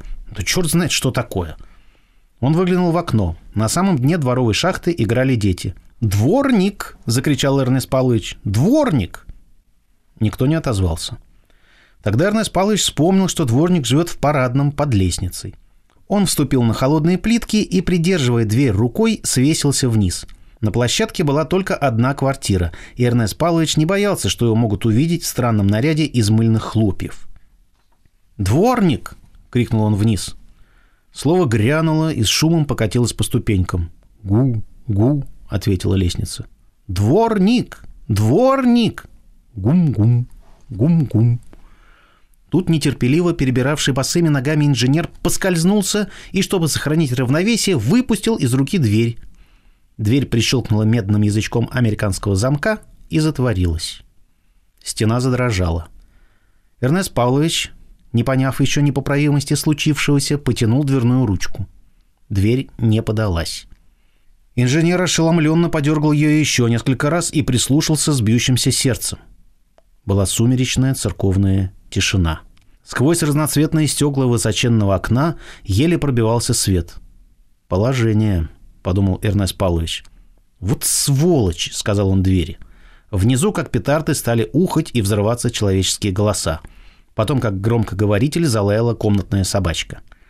По лестнице толкали вверх детскую колясочку. Эрнест Павлович трусливо заходил по площадке. С ума можно сойти. Ему показалось, что все это слишком дико, чтобы могло случиться на самом деле. Он снова подошел к двери и прислушался. Он услышал какие-то новые звуки. Сначала ему показалось, что в квартире кто-то ходит. «Может быть, кто-нибудь пришел с черного хода?» – подумал он. Хотя знал, что дверь черного хода закрыта, и в квартиру никто не может войти. Однообразный шум продолжался. Инженер задержал дыхание. Тогда он разобрал, что шум этот производит плещущая вода. Она, очевидно, бежала изо всех кранов квартиры. Эрнест Павлович чуть не заревел. Положение было ужасное. В Москве, в центре города, на площадке девятого этажа стоял взрослый усатый человек с высшим образованием, абсолютно голый и покрытый шевелящейся еще мыльной пеной. Идти ему было некуда. Он скорее согласился бы сесть в тюрьму, чем показаться в таком виде. Оставалось одно – пропадать. Пена лопалась и жгла спину. На руках и на лице она уже застыла, стала похожей на паршу и стягивала кожу, как бритвенный камень. Так прошло полчаса. Инженер терся об известковые стены, стонал и несколько раз безуспешно пытался выломать дверь. Он стал грязным и страшным. Щукин решил спуститься вниз к дворнику, чего бы это ему не стоило. Нету другого выхода, нету. Только прятаться у дворника. Задыхаясь и прикрывшись рукой так, как это делают мужчины, входя в воду, Эрнест Павлович медленно стал красться вдоль перил. Он очутился на площадке между восьмым и девятым этажами. Его фигура осветилась разноцветными ромбами и квадратами окна. Он стал похож на Орликина, подслушивающего разговор Коломбины с паяцем. Он уже повернул в новый пролет лестницы, как вдруг дверной замок нижней квартиры выпалил, и из квартиры вышла барышня с балетным чемоданчиком. Не успела барышня сделать шагу, как Эрнест Павлович очутился уже на своей площадке. Он почти оглох от страшных ударов сердца. Только через полчаса инженер оправился и смог предпринять новую вылазку. На этот раз он твердо решил стремительно кинуться вниз и, не обращая внимания ни на что, добежать до заветной дворницкой. Так он и сделал. Неслышно прыгая через четыре ступеньки и подвывая, член бюро секции инженеров и техников поскакал вниз. На площадке шестого этажа он на секунду остановился. Это его погубило. Снизу кто-то поднимался. «Несносный мальчишка!» – послышался женский голос, многократно усиленный лестничным репродуктором. «Сколько раз я ему говорила!» Эрнест Павлович, повинуясь уже не разуму, а инстинкту, как преследуемый собаками кот, взлетел на девятый этаж. Очутившись на своей загаженной мокрыми следами площадке, он беззвучно заплакал, дергая себя за волосы и конвульсивно раскачиваясь. Кипящие слезы врезались в мыльную корку и прожгли в ней две волнистые борозды. «Господи!» — сказал инженер. «Боже мой! Боже мой!» Жизни не было. А между тем он явственно услышал шум пробежавшего по улице грузовика. Значит, где-то жили. Он еще несколько раз побуждал себя спуститься вниз, но не смог. Нервы сдали. Он попал в склеп. «Наследили за собой, как свиньи!» — услышал он старушечий голос с нижней площадки. Инженер подбежал к стене и несколько раз боднул ее головой. Самым разумным было бы, конечно, кричать до тех пор, пока кто-нибудь не придет — и потом сдаться пришедшему в плен. Но Эрнест Павлович совершенно потерял способность соображать и, тяжело дыша, вертелся на площадке. Выхода не было. Илья Ильф, Евгений Петров, 12 стульев. Сделано на маяке. Глава 24. Клуб автомобилистов. В редакции большой ежедневной газеты «Станок», помещавшейся на втором этаже Дома народов, спешно пекли материал к сдаче в набор. Выбирались из загона, материал набранный, но не вошедший в прошлый номер, заметки и статьи, подсчитывалось число занимаемых ими строк, и начиналась ежедневная торговля из-за места. Всего газета на своих четырех страницах, полосах, могла вместить 4400 строк.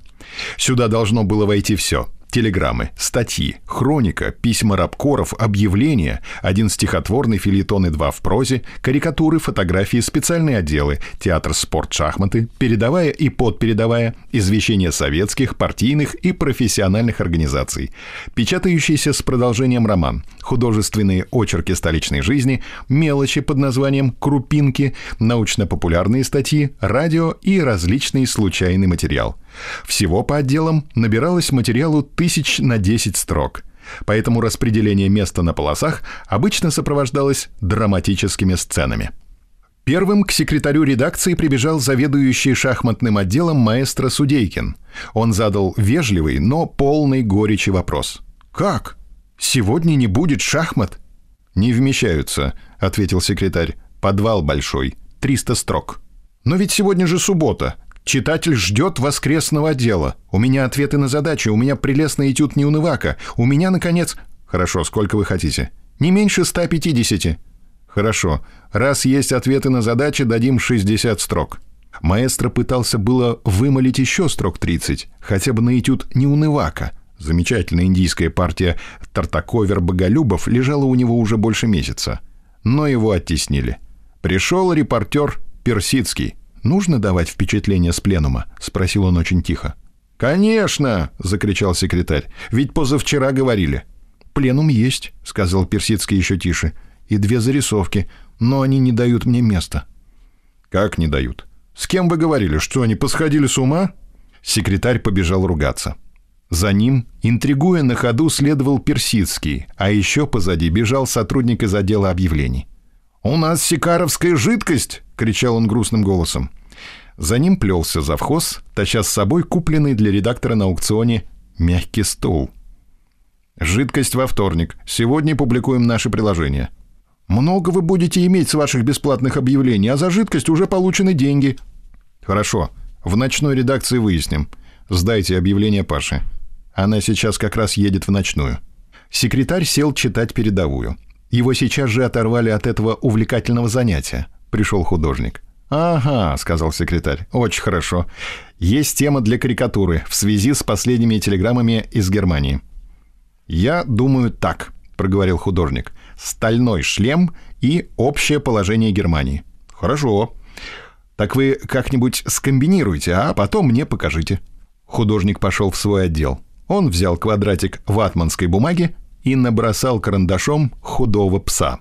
На псиную голову он надел германскую каску с пикой, а затем принялся делать надписи.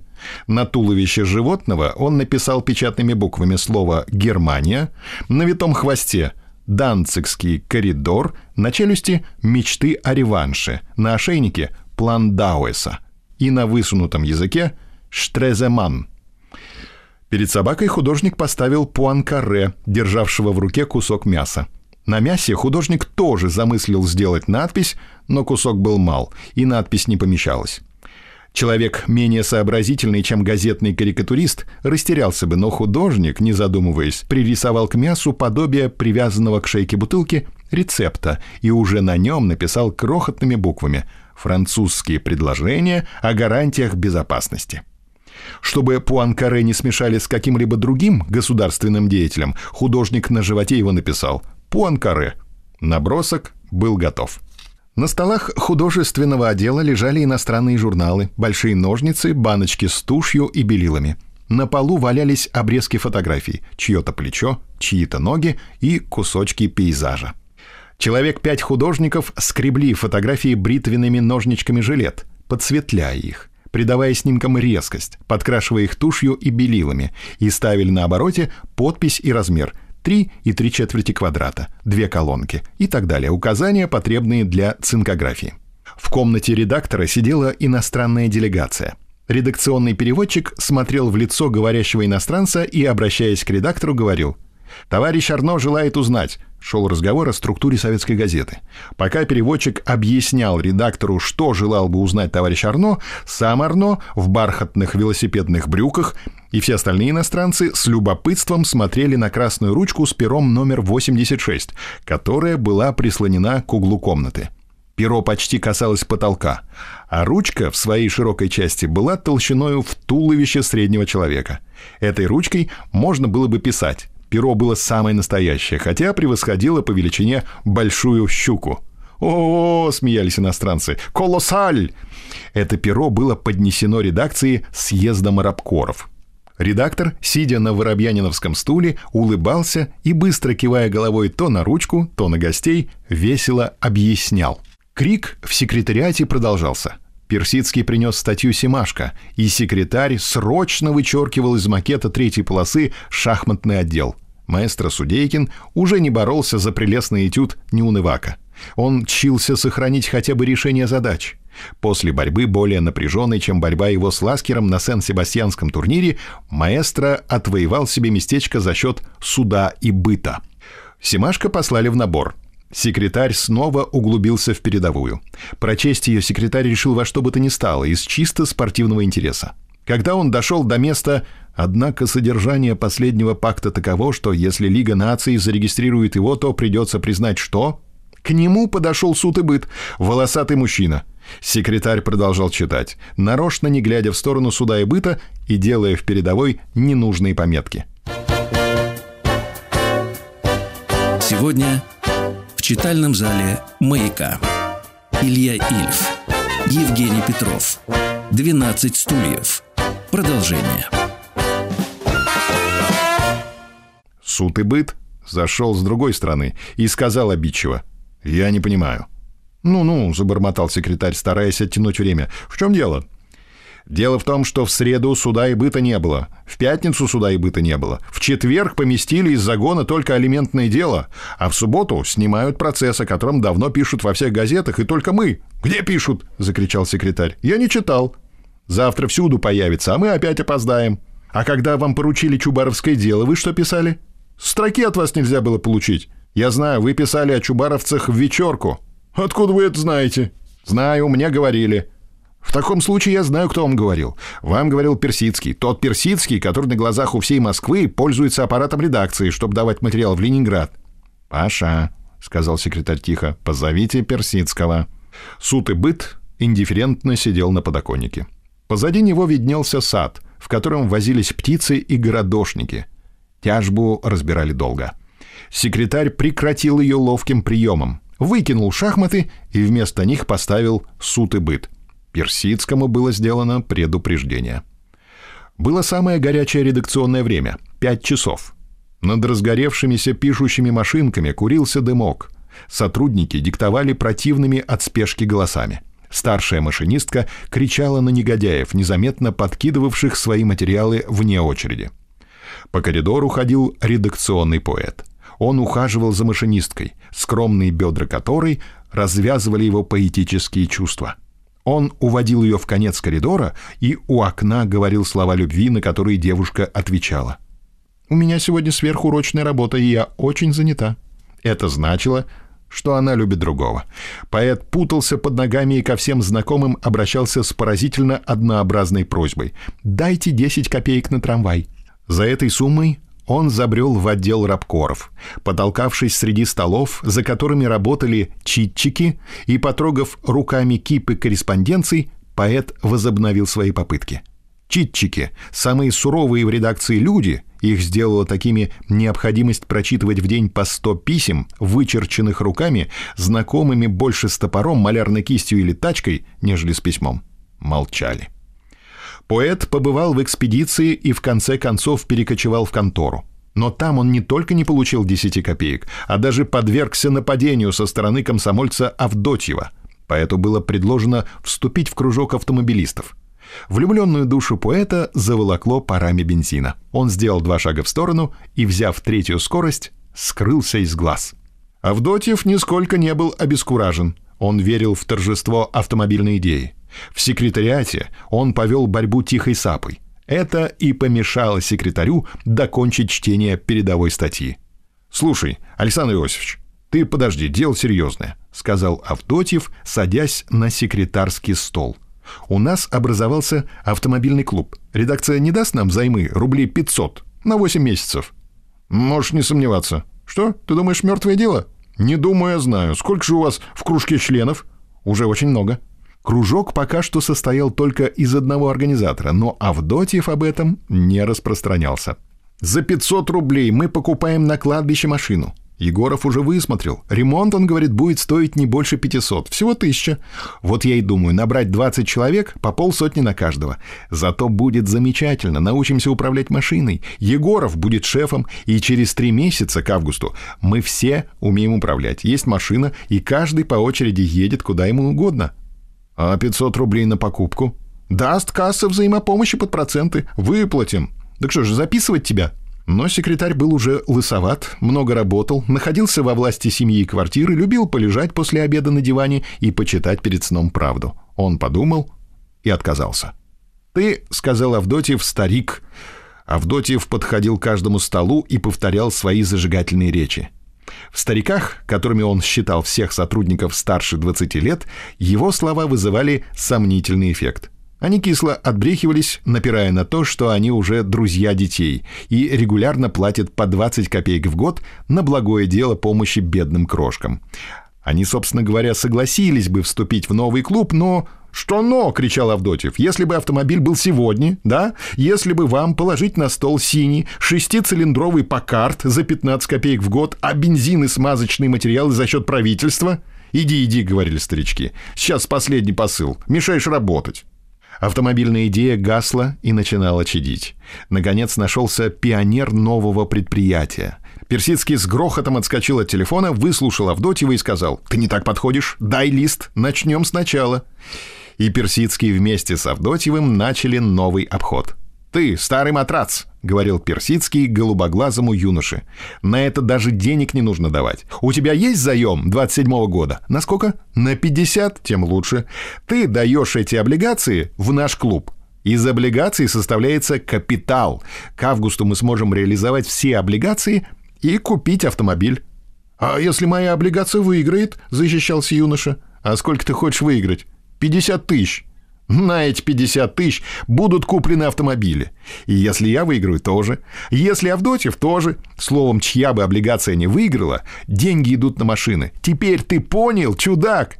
На собственной машине поедешь по военно-грузинской дороге. Горы, дурак! А позади тебя на собственных машинах суд и быт катит. Хроника, отдел происшествий. Это дамочка, знаешь, которая дает кино. Ну, ну, ухаживать будешь. Каждый держатель облигаций в глубине души не верит в возможность выигрыша. Зато он очень ревниво относится к облигациям своих соседей и знакомых. Он пуще огня боится того, что выиграют они, а он, всегдашний неудачник, снова останется на бабах.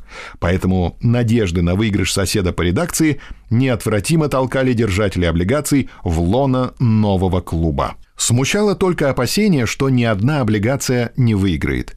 Но это почему-то казалось маловероятным. И кроме того, автомобильный клуб ничего не терял. Одна машина с кладбища была гарантирована на составленный из облигаций капитал. 20 человек набралось за 5 минут. Когда дело было увенчано, пришел секретарь, прослывший о заманчивых перспективах автомобильного клуба. «А что, ребятки», — сказал он, — «не записаться ли также и мне?»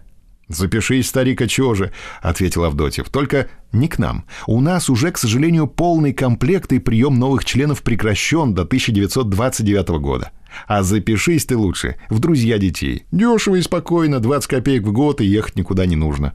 Секретарь помялся, вспомнил, что он и впрямь уже староват, вздохнул и пошел дочитывать увлекательную передовую.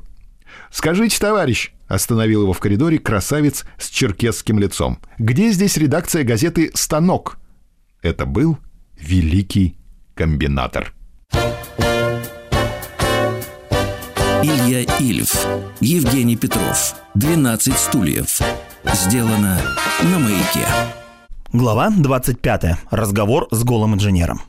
Появлению Остапа Бендера в редакции предшествовал ряд немаловажных событий. Не застав Эрнеста Павловича днем, квартира была заперта, и хозяин, вероятно, был на службе, великий комбинатор решил зайти к нему попозже, а пока что расхаживал по городу.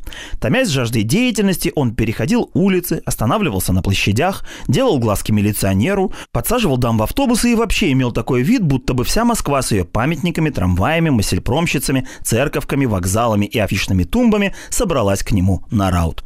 Он ходил среди гостей, мило беседовал с ними и для каждого находил теплое словечко.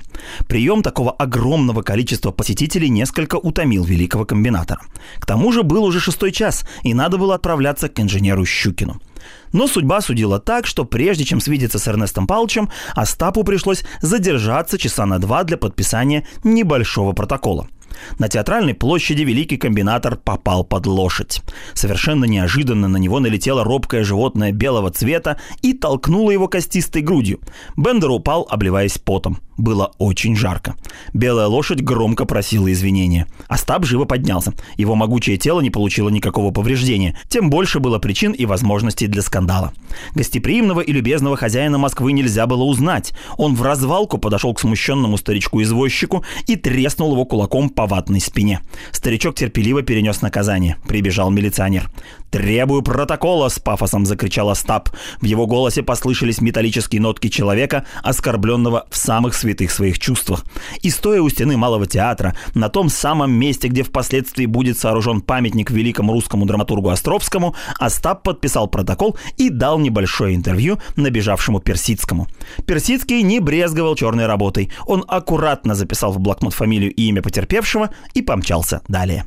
Остап горделиво двинулся в путь, все еще переживая нападение белой лошади и чувствуя запоздалое сожаление, что не успел дать извозчику и по шее, Остап, шагая через две ступеньки, поднялся до седьмого этажа Щукинского дома. Здесь на голову ему упала тяжелая капля. Он посмотрел вверх. Прямо в глаза ему хлынул с верхней площадки небольшой водопадик грязной воды. «За такие штуки надо морду бить», — решил Остап. Он бросился наверх. У двери щукинской квартиры спиной к нему сидел голый человек, покрытый белыми лишаями. Он сидел прямо на кафельных плитках, держась за голову и раскачиваясь. Вокруг голова была вода, вылившаяся в щель квартирной двери. «О, — стонал голый, — о, скажите, это вы здесь льете воду?» — спросил Остап раздраженно. «Что за место для купания? Вы с ума сошли?» Голый посмотрел на Остапа и всхлипнул. «Слушайте, гражданин, вместо того, чтобы плакать, вы, может быть, пошли бы в баню? Посмотрите, на что вы похожи, прямо какой-то пикадор». «Ключ», — замычал инженер. «Что ключ?» — спросил Остап. «От квартиры. Где деньги лежат?» Голый человек икал с поразительной быстротой. Ничто не могло смутить Остапа, он начал соображать. И когда наконец сообразил, чуть не свалился за перила от хохота, бороться с которым было бы все равно бесполезно. «Так вы не можете войти в квартиру?» Ну это же так просто. Стараясь не запачкаться о голову, Остап подошел к двери, сунул в щель американского замка длинный желтый ноготь большого пальца и осторожно стал поворачивать его справа налево и сверху вниз. Дверь бесшумно отворилась, и голый с радостным воем вбежал в затопленную квартиру. Шумели краны. Вода в столовой образовала водоворот. В спальне она стояла спокойным прудом, по которому тихо, лебединым ходом плыли ночные туфли. Сонной рыбьей стайкой сбились в угол окурки. Воробьяниновский стул стоял в столовой, где было наиболее сильное течение воды. Белые бурунчики образовались у всех его четырех ножек. Стул слегка подрагивал и, казалось, собирался немедленно уплыть от своего преследователя. Остап сел на него и поджал ноги. Пришедший в себя Эрнест Павлович с криками «Пардон, пардон!» закрыл краны, умылся и предстал перед Бендером голый до пояса и в закатанных до колен мокрых брюках. «Вы меня просто спасли!» – возбужденно кричал он. «Извините, не могу подать вам руки, я весь мокрый. Вы знаете, я чуть с ума не сошел». К тому, видно, и шло. Я очутился в ужасном положении. И Эрнест Павлович, переживая вновь страшное происшествие, то омрачаясь, то нервно смеясь, рассказал великому комбинатору подробности постигшего его несчастья.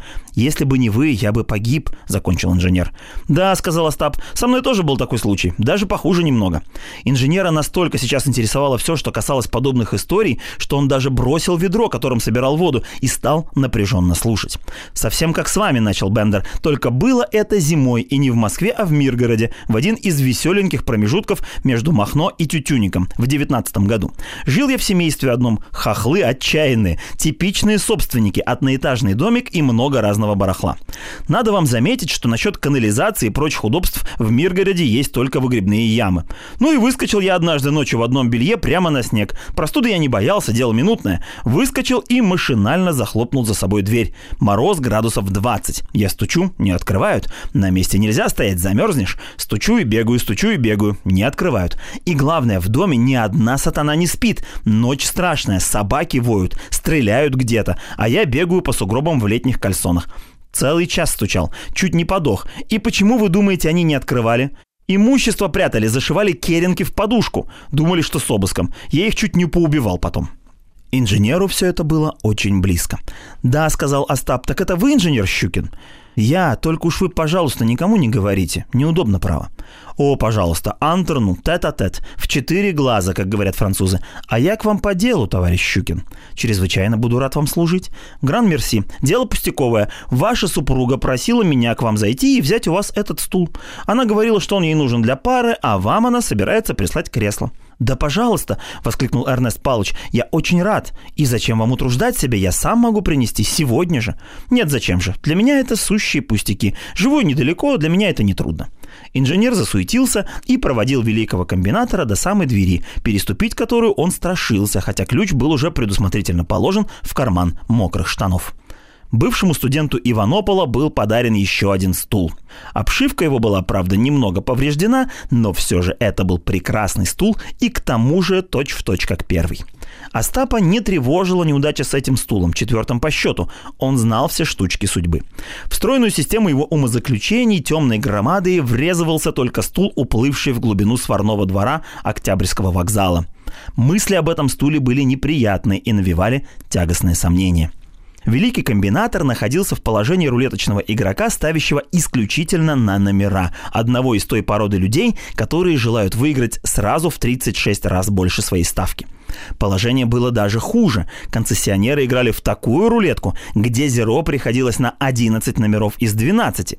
Да и самый 12 номер вышел из поля зрения, находился черт знает где и, возможно, хранил в себе чудесный выигрыш. Цепь этих горестных размышлений была прервана приходом главного директора. Уже один его вид возбудил в Остапе нехорошие чувства. «Ого», — сказал технический руководитель, — «я вижу, что вы делаете успехи. Только не шутите со мной. Зачем вы оставили стул за дверью? Хотите позабавиться надо мной?» «Товарищ Бендер», — пробормотал предводитель. «Ах, зачем вы играете на моих нервах? Несите его сюда скорее, несите. Вы видите, что новый стул, на котором я сижу, увеличил ценность вашего приобретения во много раз». Остап склонил голову на бок и сощурил глаза. «Не мучьте дитю», — забасил он наконец. «Где стул? Почему вы его не принесли?» Сбивчивый доклад Ипполита Матвеевича прерывался криками с места, ироническими аплодисментами и каверзными вопросами. Воробьянинов закончил свой доклад под единодушный смех аудитории. «А мои инструкции?» – спросил Остап грозно. «Сколько раз я вам говорил, что красть грешно? Еще тогда, когда вы в Старгороде хотели обокрасть мою жену, мадам Грицацуеву, еще тогда я понял, что у вас мелкоуголовный характер. Самое большое, к чему могут привести вас эти способности, это 6 месяцев без строгой изоляции. Для гиганта мысли и отца русской демократии масштаб как будто небольшой, и вот результаты. Стул, который был у вас в руках, выскользнул. Мало того, вы испортили легкое место. Попробуйте нанести туда второй визит. Вам этот авессалом голову оторвет. Счастье ваше, что вам помог идиотский случай. Не то сидели бы вы за решеткой и напрасно ждали бы от меня передачи. Я вам передачу носить не буду, имейте это в виду. Что мне Гекуба? Вы мне в конце концов ни мать, ни сестра и ни любовница. Ипполит Матвеевич, осознавший все свое ничтожество, стоял понурясь. «Вот что, дорогуша, я вижу полную бесцельность нашей совместной работы. Во всяком случае, работать с таким малокультурным компаньоном, как вы, из 40% представляется мне абсурдным. Воленс, не воленс, но я должен поставить новые условия». Ипполит Матвеевич задышал. До этих пор он старался не дышать. Да, мой старый друг, вы больны организационным бессилием и бледной немочью. Соответственно, этому уменьшаются ваши паи. Честно, хотите 20%? Ипполит Матвеевич решительно замотал головой. Почему же вы не хотите? Вам мало? Мало. Но ведь это же 30 тысяч рублей. Сколько же вы хотите? Согласен на 40. Грабеж среди бела дня, сказал Остап, подражая интонациям предводителя во время исторического торга в Дворницкой. Вам мало 30 тысяч? Вам нужен еще ключ от квартиры? «Это вам нужен ключ от квартиры», – пролепетал Ипполит Матвеевич. «Берите 20, пока не поздно, а то я могу раздумать. Пользуйтесь тем, что у меня хорошее настроение». Воробьянинов давно уже потерял тот самодовольный вид, с которым некогда начинал поиски бриллиантов. Лед, который тронулся еще в Дворницкой, лед, гремевший, трескавшийся и ударявшийся о гранит набережной, давно уже измельчал и истаял. Льда уже не было.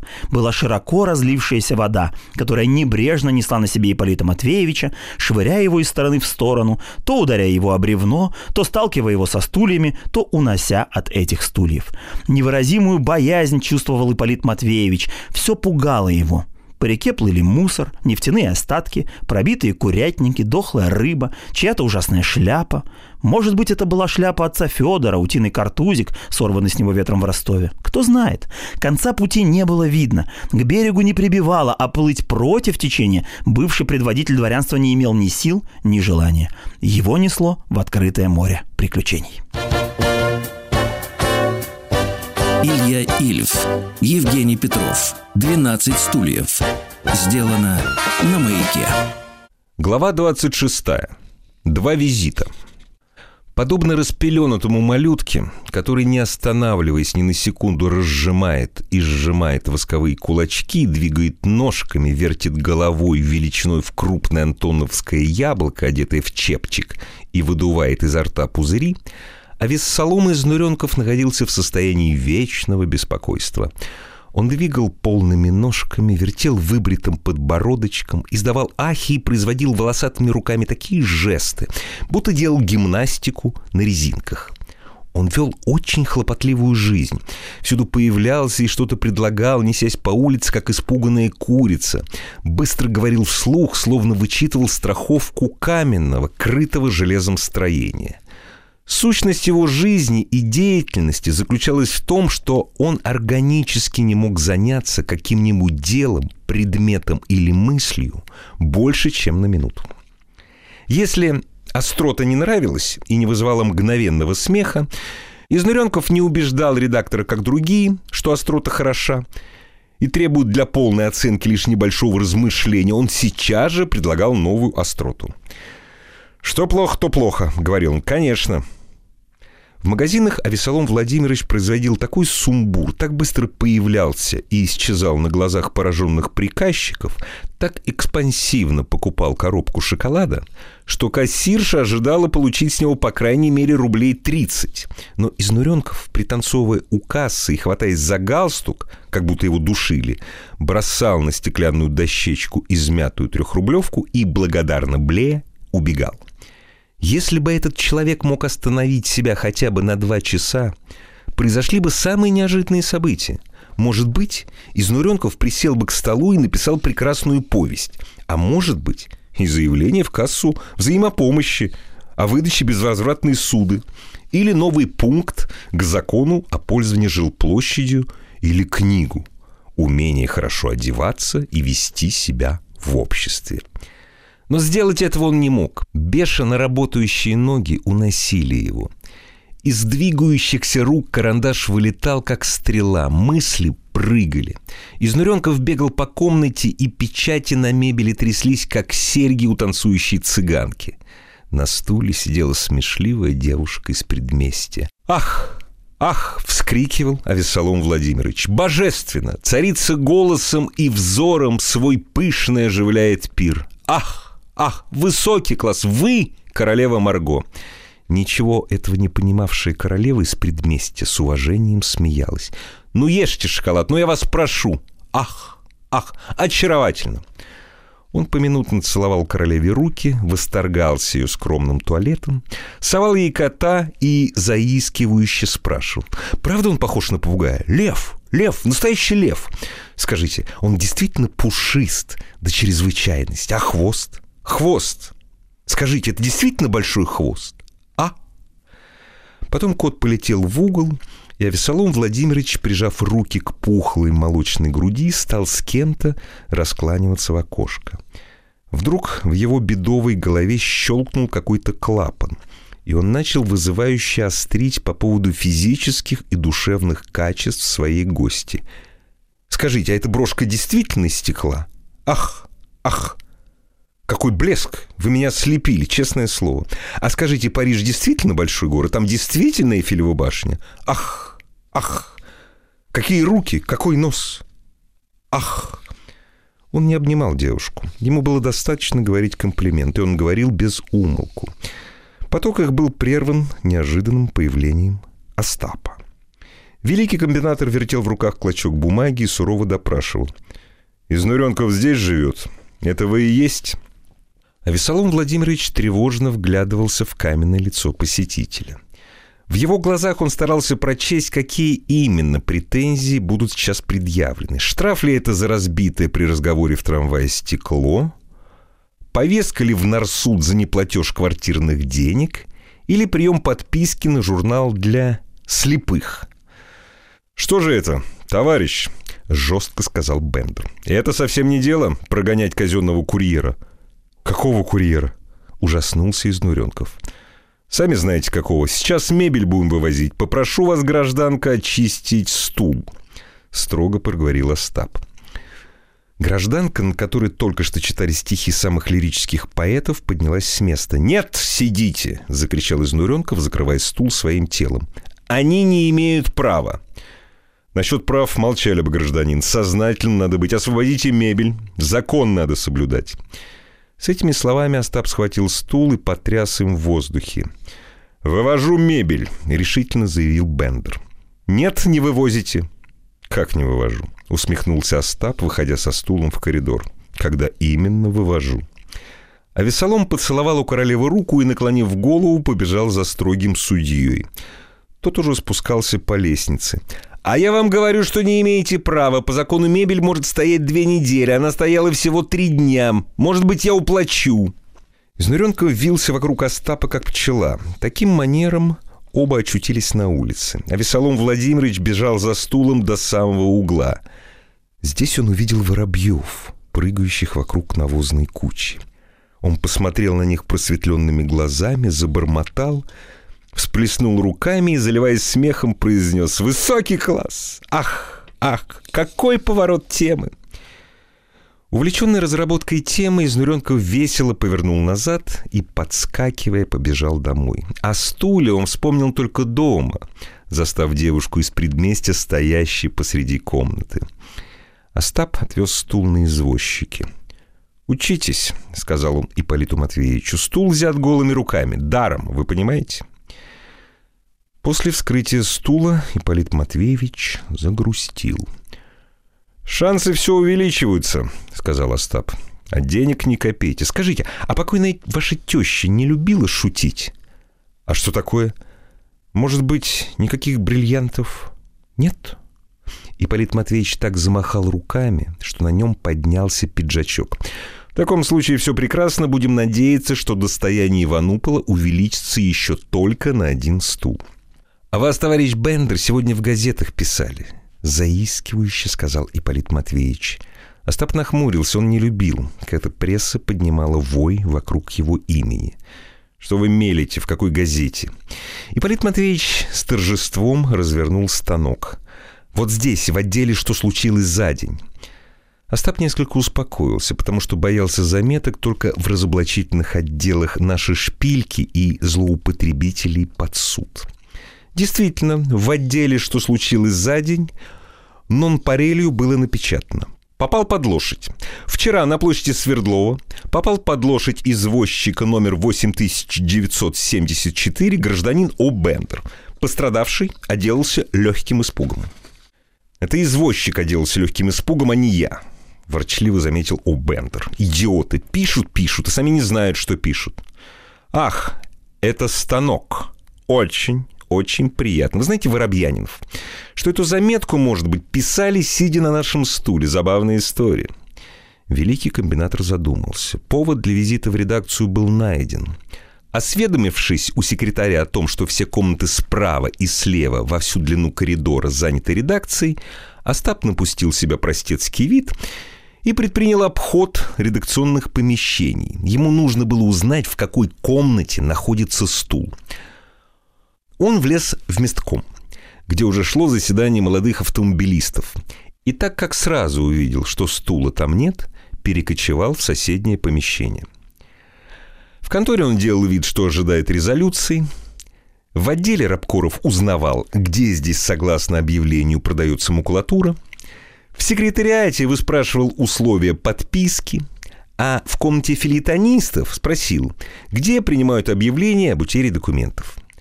Таким образом, он добрался до комнаты редактора, который, сидя на концессионном стуле, трубил в телефонную трубку.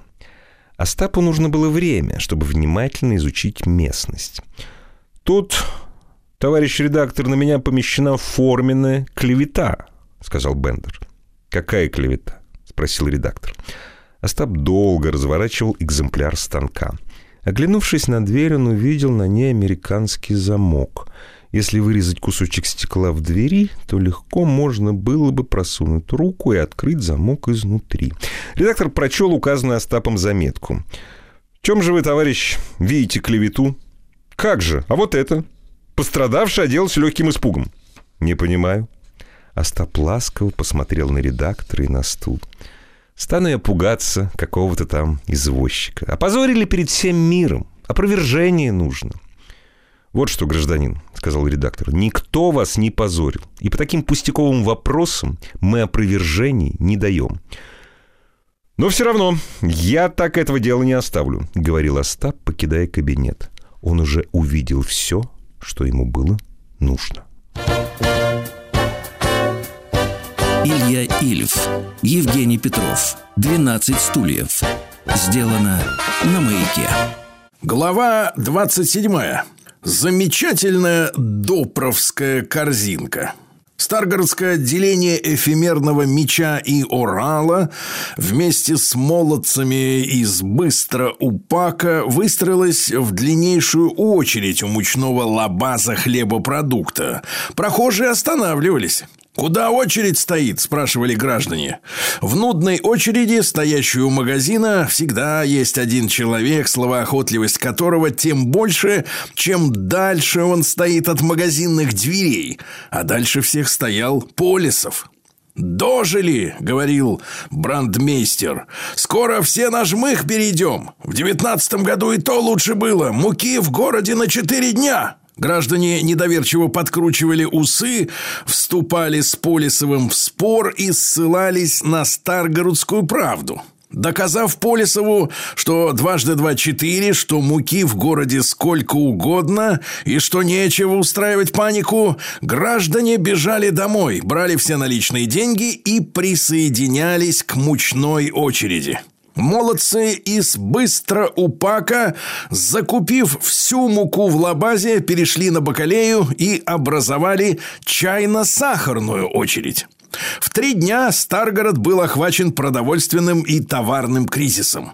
Представители кооперации и госторговли предложили до прибытия находящегося в пути продовольствия ограничить отпуск товаров в одни руки по фунту сахара и по 5 фунтов муки. На другой день было изобретено противоядие. Первым в очереди за сахаром стоял Альхин, за ним его жена Сашхин, Паша Эмильевич, четыре Яковлевича и все пятнадцать презреваемых старушек в туальденоровых нарядах. Выкачав из магазина Старгико полпуда сахару, Альхин увел свою очередь в другой кооператив, кляня по дороге Пашу Емельевича, который успел слопать отпущенный на его долю фунт сахарного песку. Паша сыпал сахар горкой на ладонь и отправлял в свою широкую пасть. Альхин хлопотал целый день. Во избежание усушки и раструски он изъял Пашу Емельевича из очереди и приспособил его для перетаскивания скупленного на привозной рынок. Там Альхин застенчиво перепродавал в частные лавочки добытый сахар, муку, чай и маркизет. Полисов стоял в очередях главным образом из принципа. Денег у него не было, и купить он все равно ничего не мог. Он кочевал из очереди в очередь, прислушивался к разговорам, делал едкие замечания, многозначительно задирал брови и пророчествовал. Следствием его недомолвок было то, что город наполнили слухи о приезде какой-то с мечи и Урала подпольной организации. Губернатор Дядьев заработал в один день 10 тысяч. Сколько заработал председатель биржевого комитета Кислярский, не знала даже его жена. Мысль о том, что он принадлежит тайному обществу, не давала Кислярскому покоя. Шедшие по городу слухи испугали его в конец. Проведя бессонную ночь, председатель биржевого комитета решил, что только чистосердечное признание может сократить ему срок пребывания в тюрьме. «Слушай, Генрета», — сказал он жене, — «пора уже переносить мануфактуру к Шурину». «А что, разве придут?» — спросила Генриетта Кислярская. «Могут прийти. Раз в стране нет свободы торговли, то должен же я когда-нибудь сесть». Так что, уже приготовить белье? Несчастная моя жизнь. Вечно носить передачу. И почему ты не пойдешь в советские служащие? Ведь Шурин состоит членом профсоюза и ничего. А этому обязательно нужно быть красным купцом. Генриетта не знала, что судьба возвела ее мужа в председателей биржевого комитета, поэтому она была спокойна. «Может быть, я не приду ночевать», — сказал Кислярский.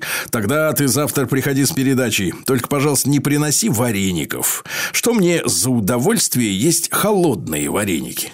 «Может быть, возьмешь с собой примус?» «Так тебе и разрешат держать в камере примус. Дай мне мою корзинку». У Кислярского была специальная допровская корзина. Сделанная по особому заказу, она была вполне универсальна. В развернутом виде она представляла кровать, в полуразвернутом столик. Кроме того, она заменяла шкаф. В ней были полочки, крючки и ящики. Жена положила в универсальную корзину холодный ужин и свежее белье. «Можешь меня не провожать», — сказал опытный муж. «Если придет Рубинс за деньгами, скажи, что денег нет. До свидания. Рубинс может подождать». И Кислярский степенно вышел на улицу, держа за ручку допровскую корзинку. «Куда вы, товарищ Кислярской?» – окликнул Полисов. Он стоял у телеграфного столба и криками подбадривал рабочего связи, который, цепляясь железными когтями за столб, подбирался к изоляторам. «Иду сознаваться», — ответил Кислярский. «В чем?» «В мече и орале». Виктор Михайлович лишился языка, а Кислярской, выставив вперед свой яйцевидный животик, опоясанный широким дачным поясом с накладным карманчиком для часов, неторопливо пошел в губ прокуратуру. Виктор Михайлович захлопал крыльями и улетел к дяде его. Вы слушали роман Ильи Ильфа и Евгения Петрова «12 стульев». Читали Владислав Тарасов, Алексей Веселкин, Рита Митрофанова, Павел Картаев, Николай Свистун, Игорь Ружейников, Сергей Стилавин. Запись радиостанции «Маяк». 2023 год. Еще больше подкастов «Маяка» насмотрим.